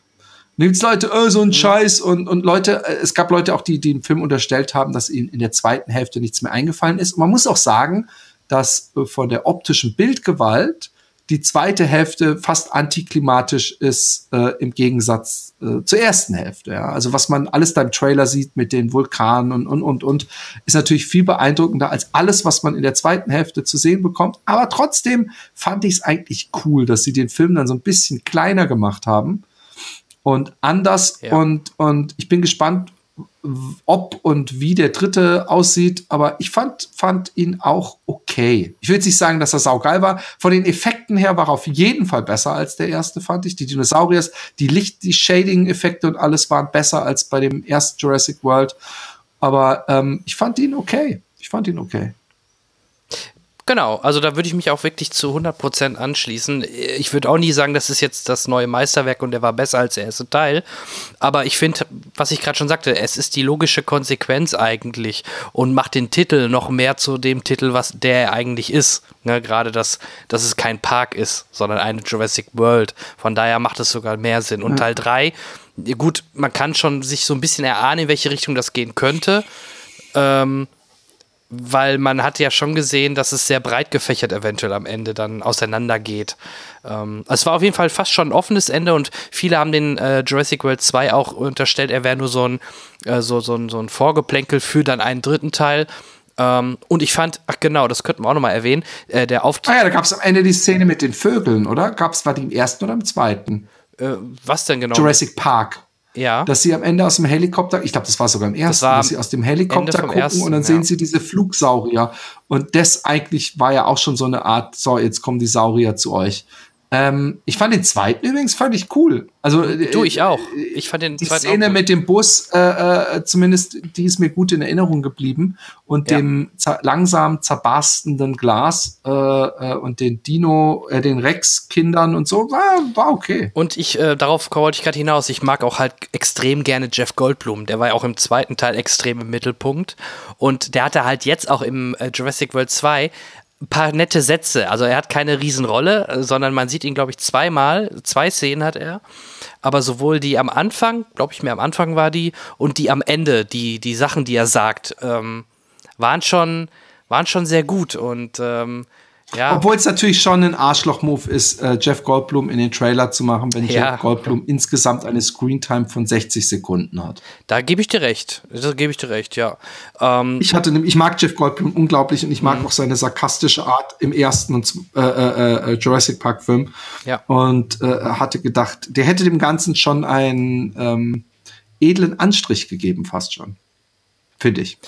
Ja, genau. Und ich hoffe, dass er vielleicht dann im dritten vielleicht mehr bekommt. Könnte man ja machen. Spricht ja nichts dagegen. Er, er, ne, er ist ja da, also könnte man ihn auch einbinden. Wenn er denn will, wenn er denn will. Ja. Ähm, auch interessant, der lief jetzt fast zwei, drei Wochen vor US-Start. Zwei Wochen.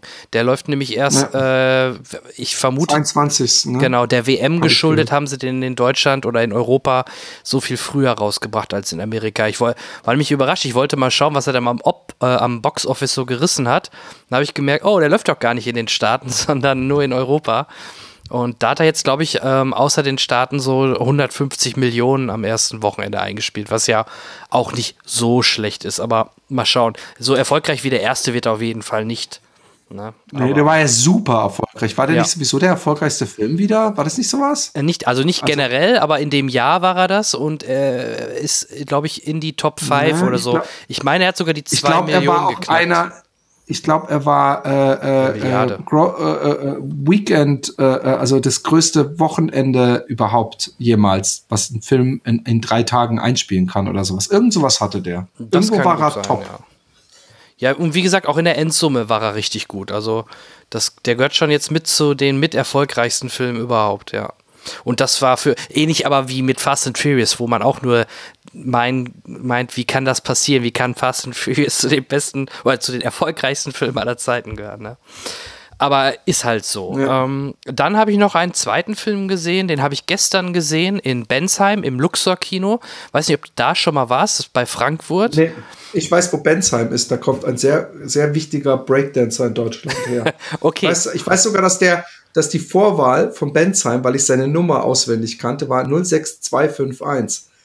Bam! Ja, und den habe ich das letzte Mal, äh, als ich äh, 15 war, habe ich den angerufen. Schaut mal, was für ein Gedächtnis ich habe.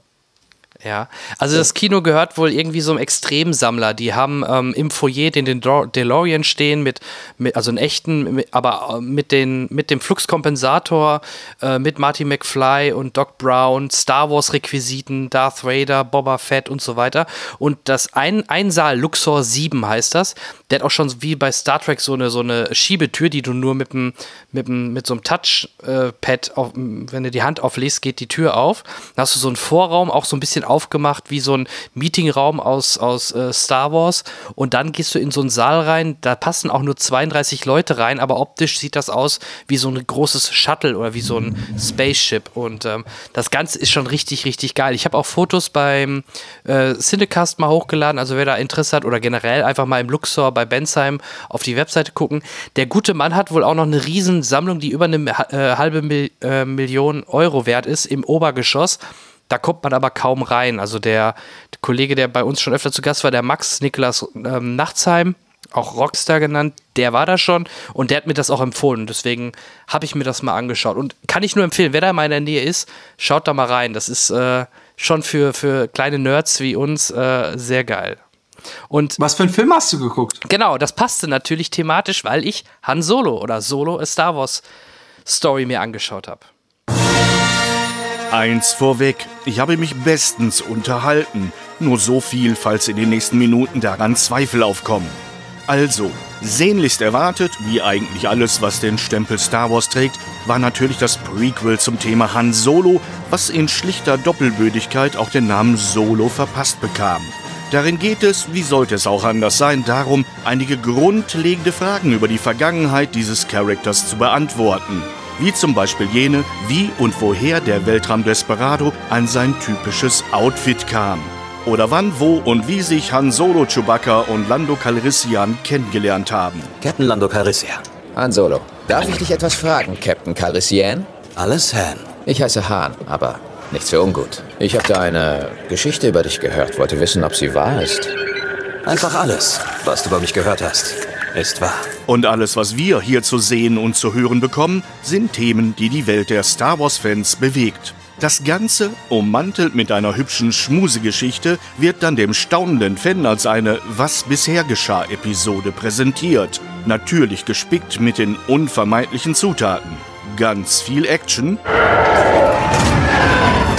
interstellaren Humor 190 Jahre alt? Hast dich gut gehalten? und noch mehr Action. Wir müssen die Hilfsenergie zum hinteren Deflektorschild umleiten. Das müssen wir auf jeden Fall machen. Und das alles, damit wir endlich eine Antwort auf die Frage bekommen, wie wurde der kleine Han Solo zu dem charmanten Schlickefinger und Halodri, den wir seit 41 Jahren kennen? Neben dem Schließen dieser Wissenslücken stand auf dem Arbeitsplan von Regisseur Ron Howard aber auch das Spinnen neuer Handlungsfäden. Auf das Star Wars zur unendlichen Geschichte wird bzw. bleibt. Dir war sicher klar, dass wir uns wiedersehen. Hab damit gerechnet. Nur nicht damit, dass es so schnell geschieht. Jetzt hast du natürlich ein Problem. Großes Problem. Und das ist die weltgrößte Fanbase, die bei Laune gehalten werden muss. Denn nichts hasst der größte Star Wars-Fan aller Zeiten, es gibt übrigens Millionen davon, mehr als wenn in seinem rein fiktionalen Paralleluniversum Unlogisches auftaucht. Wobei schon eine zu deutliche Abweichung von den liebgewonnenen Standards als bestrafungswürdiges Sakrileg gewertet und weltweite Boykottaufrufe zur Folge hat. Siehe Last Jedi. Aus den Fehlern des letzten Films hatte man gelernt und vermeidet diesmal allzu große Überraschungen.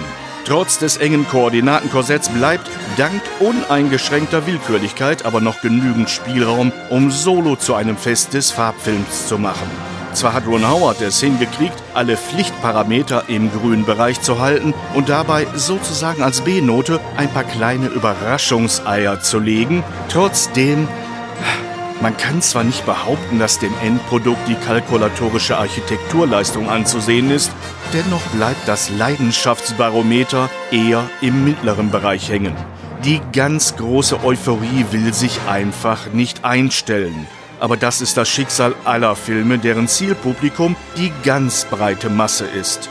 Doch das wird schlimmstenfalls die Hardcore-Fans stören, also diejenigen, die bereits Miete im Star Wars Paralleluniversum zahlen. Alle anderen, also das Otto-Normal-Massenpublikum, wird mit der kunterbunten Heldenverehrungspflichtveranstaltung seinen Spaß haben. So wie ich. Aber das sagte ich ja bereits.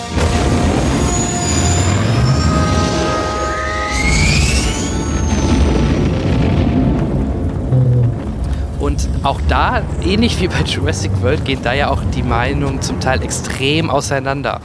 Ähm, Solo erzählt halt die Geschichte von dem jungen Han Solo, wie er den Millennium Falcon bekommt, wie er Chewbacca kennenlernt. Ähm, und wie er natürlich den Kessel Run macht. Diese Geschichten, die man sonst früher aus den alten Teilen nun mal so gehört hat, werden halt hier gezeigt.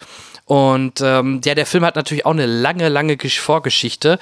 Also fängt ja an, dass äh, Chris Miller und Le Lord, ähm, die beiden Regisseure, den Film eigentlich drehen sollten oder auch schon eigentlich fast abgedreht hatten und Disney ihn die beiden dann vor die Tür gesetzt haben und durch Ron Howard ersetzt haben was ja schon sehr krass ist. Und Ron Howard hat, glaube ich, 70 Prozent von dem Film wohl neu gedreht. Wobei ich mich da wirklich immer frage, ich oder mich, nach, gerade wenn ich jetzt den Film gesehen habe, mich würde mal wirklich die Version interessieren von Miller und Lord, wie der Film dann ausgesehen hätte. Ja. Ähm, ich finde halt ein großer Fehler bei dem Film ist, dass er, oder da kann der Film nicht direkt was für, aber von Disney ist es eine Fehlentscheidung, den jetzt zu bringen, wo eh so viele Filme mit Deadpool, Avengers, Jurassic World, alles kommt auf einmal. Warum bleibt man sich nicht treu, womit man gute Erfahrungen gemacht hat? Warum zeigt man den Film nicht auch wieder im Dezember? Vor allem der nächste, Episode 9, kommt ja dann auch erst wieder im Dezember 19. Also man hätte weiterhin schön diesen Jahreszyklus und man wäre nicht so schnell übersättigt wie man hat gerade erst Episode 8, wo auch leider sehr viele enttäuscht rausgekommen sind und äh, Disney schon wieder verflucht haben, die und die dann vielleicht sogar erst recht nicht Bock haben, dann ein äh, paar Monate später in Solo zu gehen, was ja auch vermutet wird, was ja auch dann jetzt der Grund ist, warum Solo finanziell äh, im Verhältnis eine extreme Bauchlandung hingelegt hat. Ähm, das vielleicht erstmal so ein bisschen zu den ähm, zu dem Beiwerk oder der Rundumgeschichte äh, zu dem Film. Dann auch ganz interessant, äh, Khaleesi von Game of Thrones spielt mal wieder mit. Die hat, glaube ich, auch kein Händchen bei ihrer Rollenauswahl, denn bei dem Terminator-Flop war sie ja auch dabei. Bei Solo jetzt, bei dem in Anführungsstrichen Flop, also finanziell jedenfalls, war sie auch wieder dabei. Ähm, wenn das mal nicht ein böses Omen ist.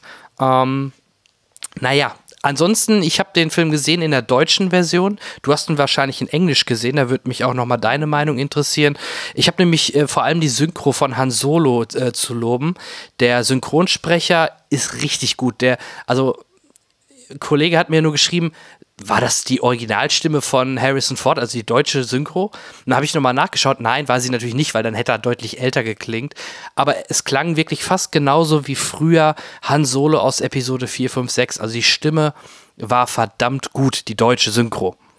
Ähm, ansonsten habe ich mir noch notiert, oder was mir aufgefallen ist, ich glaube, das hast du auch schon im Zelluleute erwähnt, Lustigerweise ist mir das aber auch aufgefallen. Dieser L3-Roboter, den fand ich ein bisschen grenzwertig, weil auch ich fand irgendwie von der Darstellung her, was du auch meintest mit diesem, dass, dass dieses Gestell hinten am Hintern wie so ein dicker Hintern aussieht, dass man das Ganze so interpretieren könnte, dass das irgendwie so eine dicke schwarze Frau sein könnte, fand ich halt auch ein bisschen unangenehm und ich habe das auch nicht so ganz ja. verstanden, warum also, man das äh, macht. Vor allem, wie, sie, wie, wie er sich ausdrückt, war halt voll äh, auf schwarze Frau. Ich meine, es passt ja auch, es war ja. auch, äh, Lando war ja auch in sie verliebt verliebt scheinbar und ja. naja.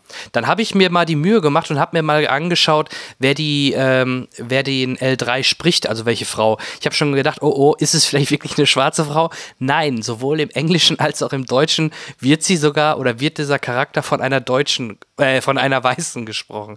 Was und ja dann im, im, immerhin. Englischen? Auch, auch eine weiße, eine weiße Synchronsprecherin ist das. Okay. Ja, also ja, macht fast noch, noch, noch grenzwertig. Ich weiß es nicht. Vielleicht bin ich doch zu. zu ja, ich, ich weiß es auch nicht, aber lustigerweise ist es mir halt selber auch aufgefallen. Also, das war so für mich auch so ein bisschen, bisschen merkwürdig. Andersrum, ähm, der Hennes Bender, der bei uns auch schon zu Gast war, der, mit dem habe ich danach gesprochen, der fand den richtig gut. Der fand den so ähnlich wie Marvin bei Per Anhalter durch die Galaxie. Also, der fand den, fand diesen Roboter super. Also, wie gesagt, ich fand den bei Rogue One zum Beispiel deutlich stärker vom Humorfaktor. Ich auch. Ja. Aber so sind Geschmäcker unterschiedlich. Ähm, vor allem, ja, mit der Liebesbeziehung zu Lando war das ja auch ein bisschen merkwürdig. Aber okay. Das wird, es wird ja einfach nur in den Raum gestellt und wird dann auch nicht mehr wirklich viel oder tiefer drauf eingegangen. Ähm, ansonsten, als Star Wars-Fan, der Film ist okay. Ähm, er macht Spaß. Äh, er hat manchmal so ein paar Stellen, wo das Pacing ein bisschen, also wo, wo er mir doch ein bisschen langsam vorkommt. Ich hätte zum Beispiel auch mehr Szenen gerne gesehen, wo Han Solo ähm, bei den, bei der, beim Imperium ist, weil das hatte alles so ein bisschen, so ein bisschen was von Starship Troopers mit dem ganzen, mit der Propaganda etc., wie die miteinander reden. Ich ja. hätte ihn gerne mal in so eine, so eine imperiale Rüstung du meinst gesehen. Am Anfang, du meinst ja. am Anfang im Krieg und so, ja, ja. Ähm, genau. Ich fand diese ganze Sequenz so ein bisschen komisch, weil es so sehr wie Zweiter Weltkrieg aussah, nur halt das Laser durch die Luft geflogen ist und das fand ich so ein bisschen, ma, aber äh, ja, ich fand ihn, ich fand's cool, dass er der erste Film ist, der nicht an der großen Saga äh, irgendwie einen wichtigen Teil einnimmt. Äh, andererseits natürlich ist es eine wichtige Person, aber es ist praktisch völlig unerheblich eigentlich äh, im Gegensatz zu Rogue One. Das ist ja wirklich ein Stück, hey, wie haben sie überhaupt gewusst, wo der Luke im A New Hope reinschießen soll? Äh, ja. woher wussten die das? Und, und äh, der, dieser Film war der erste Film, der praktisch uns so eine andere Ecke des Star Wars-Universums zeigt, um uns äh, zu erzählen, wie ein Charakter so sich gebildet hat. Und ich fand gut, dass der Han Solo nicht schon so ist, wie wir ihn später kennenlernen, sondern noch so eine leichte Naivität hat. Und wir kriegen ja auch mit, warum er wahrscheinlich geprägt wurde charakterlich, äh, äh, später so ein bisschen ja, so ein Frauenhasser schon fast ist. Und ähm, ich wünsche mir trotzdem Filme, die komplett weg von diesem ganzen Club sind, in dem Universum. Ich bin mhm. mir sicher, es kommt noch Boba Fett und es kommt äh, äh, Obi-Wan Kenobi und lauter solche Geschichten.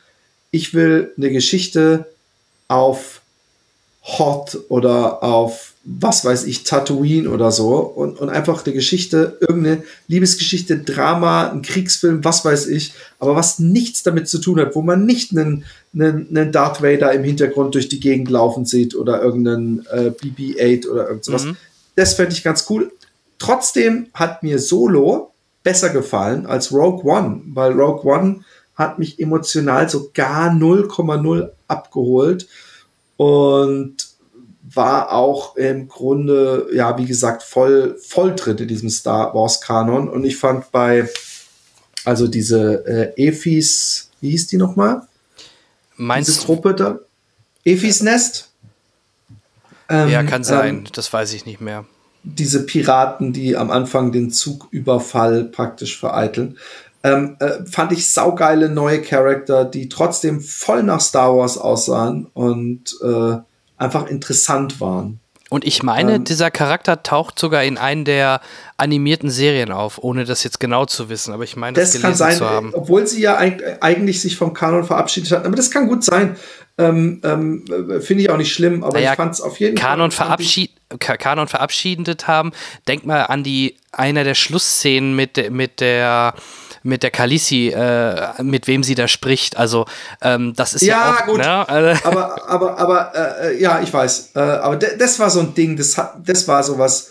Das fand ich zu Marvel-like so. Weißt du, so ja, ja, am Ende nochmal so, ja. so, so einen kleinen, wow, krass, äh, äh, Dinger. Ist, äh, hätte der Film nicht nötig gehabt. Ich finde es eigentlich geil, weil der Film ist eigentlich ein kleiner, heißt äh, Clue-mäßiger Film, weißt du, mit so doppelt verarschen und und und. Auf jeden äh, Fall, ja. Nur einfach im Star Wars-Universum. Und äh, doberweise steht halt Han Solo drauf. Viele Leute haben Probleme damit, dass es nicht Harrison Ford ist. Viele Leute haben Probleme damit, dass der Typ eigentlich so alt ist, wie Harrison Ford im ersten Star Wars war. Also, dass er, weißt du, so, dass sie nicht eine Kindergeschichte von ihm erzählt haben, sondern eigentlich schon ein junger Mann ist. Ähm, nichtsdestotrotz, ich fand, ich kann mich da nicht so drüber aufregen. Ich finde es echt wirklich beängstigend, was ich im Internet auf YouTube manchmal für Hate-Filme sehe, die praktisch mit den Worten anfangen, wenn du ein echter Star Wars-Fan bist, äh, darfst du in diesen Film nicht reingehen. Dann denke ja. ich mir, oh mein Gott, niemand sollte sich eine ne, ne Meinung bilden über einen Film, äh, den er nicht gesehen hat. Oder er muss halt gute Gründe haben, dass er mit dem Genre oder so gar nichts anfangen kann. Ja. Man kann den schon. Und Woody Harrelson war halt auch extrem gut wieder. Also ich mag immer, äh, Woody Harrelson spielt fast überall immer sehr cool. Und auch in der Rolle als Sir Beckett hat er eine geile Rolle und ähm, verkauft das. Also er ist der perfekte, das perfekte Vorbild ja halt auch so ein bisschen für Han Solo. Von daher, das passt schon. Das hat mir sehr gut gefallen. Und ähm, es wurde ja gesagt, dass der, ähm, wie heißt der gute Mann, ähm, genau, Alden oder Alden Ehrenreich, der hat ja sogar angeblich für mehrere Filme unterschrieben. Jetzt ist natürlich die große Preisfrage, wird es dazu jemals kommen, nach den schlechten Einspiel- oder schlechteren Einspielergebnis? Ähm, Gerade das Ende von dem ja, Teil lässt Frage. ja eigentlich genau das offen. Ne? Eigentlich macht es Sinn, wenn man das schon so anteasert am Ende, da weiter was zu machen. Ne? ich frage mich auch, ähm, ob äh, ja, ich habe mich auch gehofft, dass da ein zweiter Teil kommt. Ich finde diese Efis Nest, aber auch was die äh, Kalis, wie du sie nennst, äh, da äh, für Kalisi, ja. führt und Ja. alles. Äh, äh, ich hätte kein Problem damit, einen zweiten Teil zu sehen. Ich, ich finde, sie haben etwas dick aufgetragen mit äh, möchte gern großartigen Gänsehautmomenten, wie du schon angekündigt hast. Er lernt Chewie kennen, er, er kriegt den Millennium Falcon, er, er, er, er, er kriegt sein Nach, seinen Namen und seine Knarre, also eigentlich alles. Es hätte nur noch gefehlt, dass ihm so eine schwarze Weste und ein weißes Hemd überreichen so und sagen, hey, das steht dir übrigens verdammt gut. Das war Ja. so, so, so, wo man sich jetzt, aber ich kann mich da nicht so richtig drüber aufregen, ehrlich gesagt. Ich fand, ich, ich bin mit einer sehr mittleren Erwartung da rein und hab gedacht, ach, mal gucken, wie es wird. Und ich fand vom Look her, ja, vom Look, die Verfolgungsjagden, das Zugding, alles war verdammt gut. Also wirklich verdammt gut. Es waren wirklich total schöne Shots auch drin, äh, äh, einfach farblich und so. Also von daher kann man sich da echt nicht beschweren. Und wenn man den Film sieht, sollte man ihn natürlich idealerweise im Kino sehen. Auf jeden Fall. Ähm, haben sich auch viele aufgeregt, wie Han Solo zu seinem Nachnamen gekommen ist. Ne? Also, ja. Ne? Ja, es ist halt, es ist Muss halt, man muss man aus, muss, aber muss man aus jedem Ding irgendeine kleine Backstory basteln. Ich finde, man hätte auch einfach, der, der hieß halt einfach mal Solo, ja. Irgendwann, irgendein George Lucas musste sich hunderte Figuren, musste er Namen geben und er hat gesagt, ah, Han Solo, Leia, äh, Organa, Luke Skywalker, total bescheuerte, äh, äh, und der hieß ja, glaube ich, früher sogar Starkiller oder sowas. Ich weiß Ja, nicht hieß mehr. er, glaube ich, mal, genau. Richtig. Und, und, und ähm, äh, von daher äh, finde ich, muss man auch nicht. Es, es hat jetzt nur noch gefehlt, dass der Chewbacca eigentlich Jules äh, Baccarano heißt. Und er so gesagt hat, hey, ich finde das viel zu lang, lass uns Chewbacca dich nennen. Weißt Ja. du, so, es sind so, so viele Dinge, wo natürlich äh, man den Leuten äh, äh, praktisch in die Fresse scheißt, die, die seit hunderten Jahren denken, das ist ihr Leben. Und dadurch entzaubert man halt viele Geschichten. Aber ich kann mich daran, wie, gesagt, eigentlich gar nicht äh, äh, äh, aufregen darüber oder echauffieren. Und ich denke, jetzt tut die Pause dem Franchise auch ein bisschen gut. Ne? Jetzt haben wir anderthalb Jahre Ja. wirklich bis Dezember 19 in Anführungsstrichen Ruhe vor Star Wars. Ähm, deswegen ist es vielleicht ganz gut. Aber ich denke, wie gesagt, auch dass das ganze, die ganze Planung, das drumherum bei diesem Film hat dem ganzen Film nicht gut getan. Und ähm, ja. Ja. so ist das halt. Ähm, hast du noch einen Film gesehen? Oder eine Serie? Oh ja, ich muss noch mal ähm, ähm, in die Bresche springen für eine Serie, die ich auch bei Leute schon immer mal wieder angesprochen hatte ähm, und mir über die Jahre immer wieder überlegt habe, ob ich mir die für sehr, sehr teures Geld aus den USA importieren soll, die DVD-Box. Und äh, weil ich habe zwei Folgen davon mal nachts im belgischen Fernsehen gesehen, die ja auch flämisch äh, untertiteln obwohl es war eine englische Serie, von daher hätte ich nicht mal gebraucht, aber ich habe sie halt nie so ganz sehen können und es gab sie auch trotzdem nirgendwo auf, auf DVD und das ist The Staircase. Ähm, was mich wundert, warum haben sie die eigentlich nicht den Treppenfall genannt? Das wäre nämlich mal ein richtig, richtig cooles, äh, cooler äh, äh, deutscher Titel, der so aller aller die Braut, die sich nicht traut, äh, äh, wo der holländische äh, der deutsche Titel besser ist als das Original. Eine der Weißt du, wie, wenigen weißt du, wie der Fälle. Deutsche heißt? Weißt du, wie der deutsche Titel Äh, heißt? es ist Netflix, gibt's ihn. Äh, The Staircase, ich glaube, er hat einen Beinamen. Ähm, ja, ich Tod weiß auf aber, der Treppe.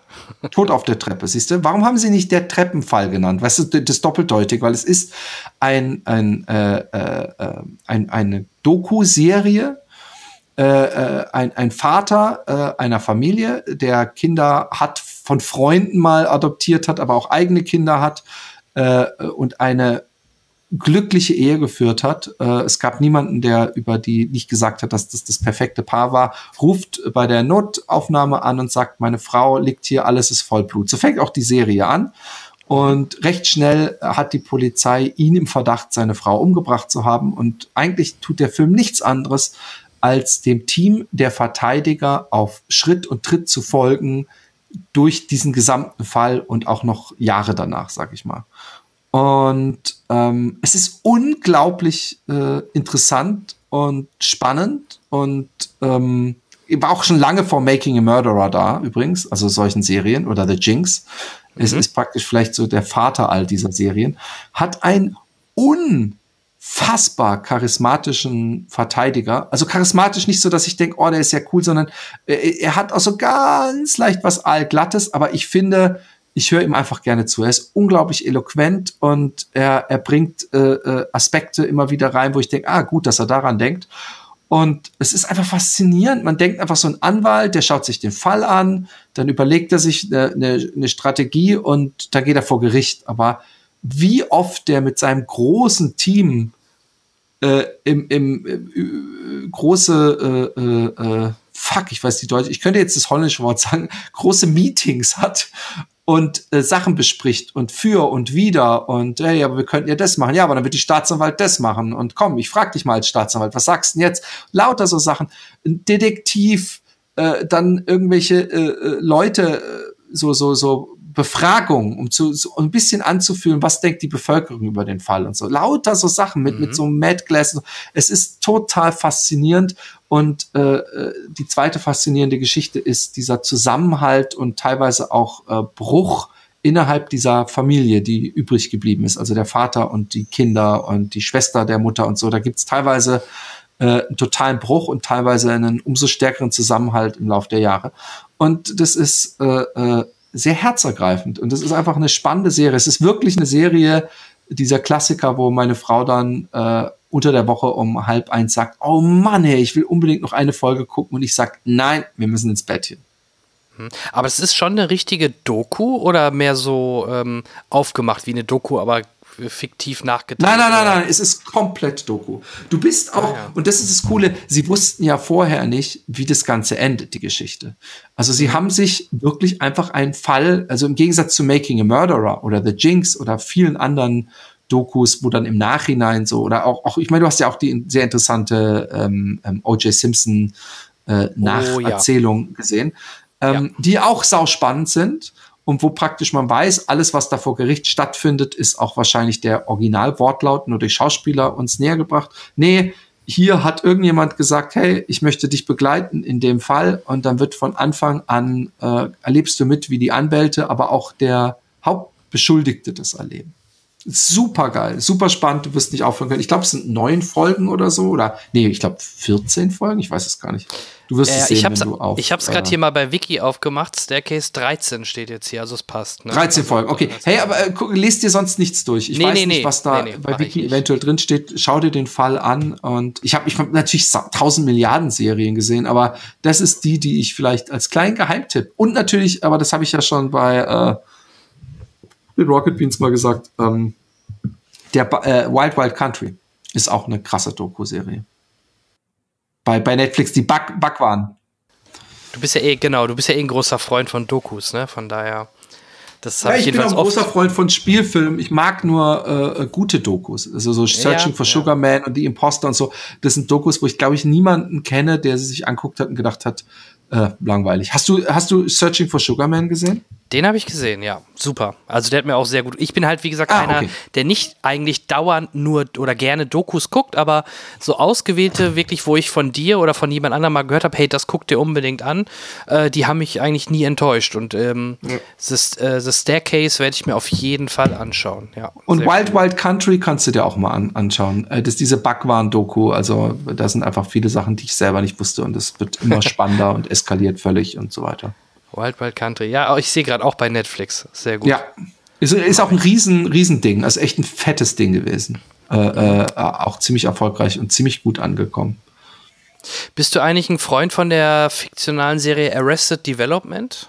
Ich habe die, ja, ich weiß, dass die sehr gut ist. Ähm, äh, mir ja? sind die, die ich habe sie aber nicht weitergeguckt. Irgendwann, ich habe irgendwann mal angefangen. Es sind halt diese klassischen overstylized Serien, äh, die eigentlich, ich mag, äh, ich mag manche davon. Ich mag zum Beispiel mhm. auch Modern Family. Also ich meine damit, oh ja. dass praktisch oh ja. jeder zweite Satz ein richtig guter Gag ist. Ja, ich finde Modern Family wirklich unglaublich, wie gut die das, das beibehalten und was für einen Pacing und Rhythmus, die in ihrem Humor haben und, und wie die mit dem Mockumentary-Aspekt umgehen, äh, weil, weil sie haben ja diesen Dokumentationsaspekt, ohne jemals das etablieren zu müssen. Sie sagen niemals, wir machen jetzt eine Doku, sondern sie haben einfach ab und zu Talking Heads und sie haben in peinlichen Situationen Leute, die zur Kamera gucken. Arrested Development äh, äh, ist ja noch mal mehr Styler, also es ist noch mal weirder. Es, ist, es hat schon was so Parker Lewis mäßiges, weil es ist einfach, es hat einen, einen Style ich, ich müsste ja. mir mal wieder angucken. Ich, Mit so einem Erzähler. Gesehen, ne? und der Erzähler, der Erzähler ist ja lustigerweise Ron Howard, der auch die Serie produziert. Ah, okay. Und Ron Howard, da sind wir wieder bei Solo. Also, ja, äh, genau. Und spielt dein Bruder dann auch mit äh, bei, bei Arrested Development eigentlich? Wie heißt er denn? Äh, Howard, Howard Nachnamen. Ne? Ja. Den kennst du. Du kennst ihn, du kennst ihn, weil er spielt in jedem Ron Howard-Film mit. Ja. Und in Solo spielt er den Typen, der diesen Roboterkäfigkampf äh, äh, irgendwie da in diesem Ach, der, na klar. Der ja, hat so ein hässliches ja, ja, Gesicht eigentlich. Also, ich weiß, wen du meinst. Also, ich, also er hat jetzt keine, keine feste Rolle, glaube ich, bei Arrested Development, aber ich könnte mir vorstellen, dass er da eine, einen Gastauftritt hat. Ich kann mich jetzt nur nicht dran erinnern. Nee, warum ich darauf hinaus wollte, weil äh, da gab es ja, das gibt es ja schon sehr, sehr lange, seit 2003 äh, oder von 2003 bis 2006 und dann hat es ja 2013 ähm, Netflix übernommen und eine neue Staffel gemacht und diese neue Staffel, äh, Staffel 4 hat man jetzt nochmal neu zusammengeschnitten, weil ich glaube, bei Staffel 4 war das Problem, dass sie die Schauspieler fast nie zusammengekriegt haben und dann haben sie eigentlich alles einzeln gedreht und das waren so einzelne Geschichten und das hat man jetzt nochmal komplett neu remixt und neu zusammengeschnitten in Staffel, also in, im Grunde die, die, die, den Inhalt der Staffel 4 nochmal neu zusammengeschnitten und ähm, die ist neu raus und jetzt vor ein paar Tagen ist auch dann die wirklich richtig neue Staffel 5 rausgekommen. Habe ich halt auch noch nicht reingeschaut, aber ähm, da bin ich auch ganz, ganz gespannt drauf, weil ich mag, äh, mag den Humor, ich mag Jason Bateman, ich mag Will Arnett. Also der Cast alleine mit, oder mit Michael Cera, der Cast ja. ist schon richtig geil. Und ja. Ähm, ja, ich muss mir auch, ich habe ich hab das lustigerweise auch äh, letzte Woche oder so habe ich gesehen und habe gedacht, fuck, sollte ich die einfach noch mal komplett von Season 1 jetzt auf Netflix durchgucken. Äh, ja. Mal gucken. Ja, könnte man mal machen. Also ich habe es jetzt nicht von Anfang an gemacht, aber diesen Remix damit. Aber wenn du wenn du Comedy magst, schau dir äh, ja. mal Love an, weil äh, ja. da, da spielt auch so ein Typ mit. Wo, was für einen Film habe ich den noch mal gesehen? Der hat so eine riesengroße Nase und so eine Brille. Er spielt, äh, er spielt, er kriegt ja noch immer so die Nerdrollen und der spielt damit. Und ich mochte das, das Pacing. Es hat so einen so einen ruhigen Dinger. Ich musste übrigens extrem heftig aufs Klo. Ich, ich frage mich nur, wie lange äh, äh, du noch, ob, ob, du noch ein Thema Alles hast. gut, wir sind eigentlich so gut am Ende, außer du möchtest noch irgendeine Urin-Doku vorstellen oder irgendwas erzählen. Nee. Ähm, ansonsten, ich hätte nur noch ähm, kurz die Erwähnung für unsere Hörer. Ähm, klar, du kannst ja auch noch mal sagen, wo man dich überall finden kann. Ähm, es wird aber für unsere Hörer als Info, es wird in der nächsten Folge ein Westworld Spe Special geben zum Ende der oder zum, zu der zweiten Staffel mit einer Verlosung von Elbenwald. Ein Kollege von Serienjunkies wird dabei sein. Also es wird auf jeden Fall eine sehr schöne Sache. Und danach kann ich auch schon mal ein bisschen anteasern, habe ich den Regisseur von Darth Maul Apprentice, den Sean Boo, bei mir im Podcast. Also auch da wird euch in den nächsten Folgen das ist der doch typ, hoffentlich den du einiges hattest, geboten. Oder? Der diesen ne, Sean Bruno nicht. Ich hatte, ich hatte, ich hatte, nee, ich hatte mal den Regisseur Daniel P. Schenk zweimal zu Gast. Der hat A Gamer's Day damals gemacht und ist Regisseur. Und ich hatte von diesem Darth Maul Apprentice hatte ich den Darth Maul Darsteller. Ah ja, stimmt. Okay. Den, den hatte ich zu Gast. Okay, also ich, äh, äh, äh, ähm, ähm, was soll ich gerade? Ich wollte noch irgendwas Uff. zu der Serie sagen. Achso, hast du Westworld eigentlich den, den Film gesehen? Ich, vielleicht gut, dass du es sagst. Nein, habe ich nicht. Ich, aber Guck ich den Ich habe den, hab den auf DVD und der Film, ich habe den bestimmt mal erwähnt, wenn wir in Zelluleute über ähm, Terminator gesprochen haben. Ja. Den Film musst du dir angucken, weil der Film ist die Blaupause gewesen für Terminator. Der Film ist total an, also es ist nicht total anders. Es ist auch eine Western-Welt und es gibt eben auch Roboter und die kannst du auch umschießen. Und dann kommt halt ein Moment, wo die Roboter durchdrehen und zwei Typen praktisch fliehen vor dem Bösewicht, den sie vorher mit viel Spaß getötet haben, der von Jules Brünner gespielt wird. Und mhm. äh, es ist immer noch, ähm, ähm, also der Film sagen wir mal, wie der weiße Hai damals die Tonnen benutzt hat und ähnliche Sachen. um Geld zu sparen, aber trotzdem Spannung zu erzeugen, macht es der Film auch an ein paar Stellen sehr geschickt. Und äh, ich finde, den, den kann man sich auf jeden Fall angucken. Es wird auch gefickt, falls dir das was, äh, falls das Dann, äh, falls direkt aber es gibt ihn auf jeden Fall auf Amazon zu bestellen. als, als, als DVD habe ich ihn mir mal damals bestellt. Ähm, wo man mich findet, man findet mich, wie gesagt, auf YouTube äh, slash Toffmoff, T-O-F-M-O-F, auf Twitch, äh, da ist es besser, weil da kriegt ihr Notifications, wenn ihr mir followt. Äh, da bin ich unter slash Philipp mit einem L und zwei P unterstrich Jordan. Ansonsten auf iTunes gibt's Zelluleute, also so wie Zellulite, äh, sowieso Zellu und dann halt Leute. dann Happy Day Podcast, äh, äh, muss man dazu noch was sagen? Äh, doesn't need an introduction. Nein, und, und äh, ähm, sonst halt, weil wir haben es ja alles erwähnt eigentlich. So, auf Genau, Facebook, De- Teddy's in Space ist meine Künstlerseite, also Teddy's mit Doppel-D-I-E-S in Space auf Facebook, da äh, versteigere ich immer auch mal wieder Bilder. Ich werde auch alles verlinken, also ihr werdet. Und am sonst im Zweifel- 4.7. bin ich bei den Rocket Beans äh, mit meiner Show Rob Boss, wahrscheinlich wieder um 21 Uhr. Äh, ich weiß sonst die Zeit nicht genau, aber guckt mal in das äh, Rocket Beans Programm. Entschuldigung. Sehr schön. Nee, alles gut. Ähm, ja, äh, trotzdem gerade, weil du Westworld Film, hast du die Serie denn gesehen? Nur eben abschließend. Ich habe ich hab die erste Season bis zwei, drei Folgen vom Ende gesehen und dann habe ich gedacht, das nimmt mir hier verdächtig viel Lost-mäßig. Äh, äh, äh, also mir ist es zu viel so, ey, komm, Okay. wir geben den Leuten immer mal so ein Häppchen, dann, damit sie irgendwelchen weirden Theorien im Netz und so und damit alle so ein Watercooler-Gesprächsthema haben. Und ähm, irgendwann wurde es mir, ich, ich finde, das, das, das, äh, äh, äh, ich finde das äh, äh, nicht so, so, äh, ja, es, es hat mich dann irgendwann verlassen. Es wurde mir zu viel einfach. Du, kein Thema. Also, das ist aber genau mein Ding, weil ich mochte auch früher Lost und so dieses, ähm, ja, das, vor allem das Ende der ersten Staffel war schon sehr geil, aber dazu möchte ich jetzt auch nicht weiter ausholen. Dazu gibt es einen extra Podcast. Genau. Ähm, ich bedanke mich erstmal bei dir, dass du dir danken, die Zeit genommen hast. Das hat mir sehr viel Spaß gemacht und äh, ja, vielleicht wiederholen wir das ja gerne nochmal. Genau. Hat mir auch Spaß gemacht. Hat ja lang genug gedauert. Ja, ja, das stimmt, wirklich. Also einmal hast du es, glaube ich, irgendwie dummerweise verschwitzt, da hättest du sonst. Ach so, ja, äh, Da stimmt. war der Daniel Schröcker zu Gast, der ja, da hätt- wärst du sonst auch dabei gewesen. Aber wie gesagt, Aber da hatte ich schon Das, irgendwas ähm, war da. Ich weiß nicht, was es war, aber ich Ja, hatte klar. Also Ja, ich habe es nicht einfach vergessen. So klang das. ich bin ein sehr be nein, nein, nein, nein. äh, bewusster, äh, nee, wie nennt man, pflichtbewusster Mensch. Okay, äh, hey, dann, äh, äh, ja, war nett. Bis zum nächsten Ja. Mal. Alles klar, macht's gut, tschüss. Tschüss. Dass Wim Wenders nicht nur ein cineastischer Geschichtenerzähler ist, sondern auch ganz wunderbare Dokumentationen kann, hat er schon einige Male gezeigt. Das bekannteste Beispiel ist sein Buena Vista Social Club. Sein neuester Dokumentarfilm ist eine persönliche, fast intime Reise durch das Leben des Oberhaupts der katholischen Kirche.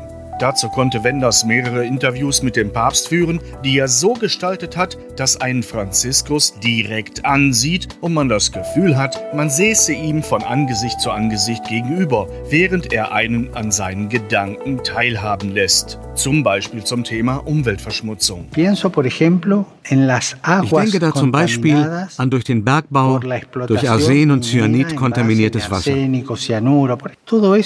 Das alles führt dazu, dass im Umkreis von mehreren Kilometern die Anwohner nur Zugang zu Wasser haben. von dem sie krank werden. Doch die Regierung hat das zugelassen. Soll ich also ein Gesetz bekämpfen, das so etwas zulässt? Ja, weil ich ein höheres Gut beschütze. Und zwar die Gesundheit dieser Anwohner. Und Franziskus ist ein Papst, der sich einmischt. Ganz praktisch, ganz pragmatisch und das bei sich jeder bietenden Gelegenheit. Er ist ein Mann, der lebt, was er predigt. Und das ist der Grund, wieso Wenders seinen Film Ein Mann seines Wortes genannt hat. Dass der Heilige Vater im Hier und Jetzt ist, merkt man aber auch daran, dass er sich mit allen weltlichen Themen beschäftigt. So scheut er sich auch nicht, zu den Missbrauchsskandalen innerhalb der Kirche Stellung zu beziehen. Gegenüber der Pädophilie gilt Null Toleranz. Die Kirche muss die Schuldigen die Priester, die dieses Problem haben, bestrafen. Man gewinnt wirklich im Lauf des Films den Eindruck, wenn man ihn nicht schon hatte, dass Franziskus auch unter dem Teppich aufräumen will. Natürlich könnte er sich ausschließlich um kircheninterne Dinge kümmern, aber dafür versteht er sich selbst zu sehr als Anwalt aller Menschen. Die Welt von heute ist zum großen Teil eine taube Welt. Auch wenn sein Blick auf die Welt nicht rosarot ist, strahlt Franziskus dennoch eine unerschütterlich positive Energie aus. Und bei allem Engagement für weltliche Themen ist er trotzdem auch ein spirituelles Oberhaupt. Gott sieht nicht mit den Augen. Gott sieht mit dem Herzen. Und die Liebe Gottes ist die gleiche für jeden Menschen, welcher Religion er auch angehört. Selbst den Atheisten liebt er in gleicher Weise. Und genauso individuell dürfte auch das Zielpublikum dieses Films sein, denn Papst Franziskus, ein Mann seines Wortes, ist ein höchst aufschlussreicher Film. Nicht nur über unseren aktuellen Papst, sondern, wenn man es geschickt macht, auch über einen selbst. Buonasera.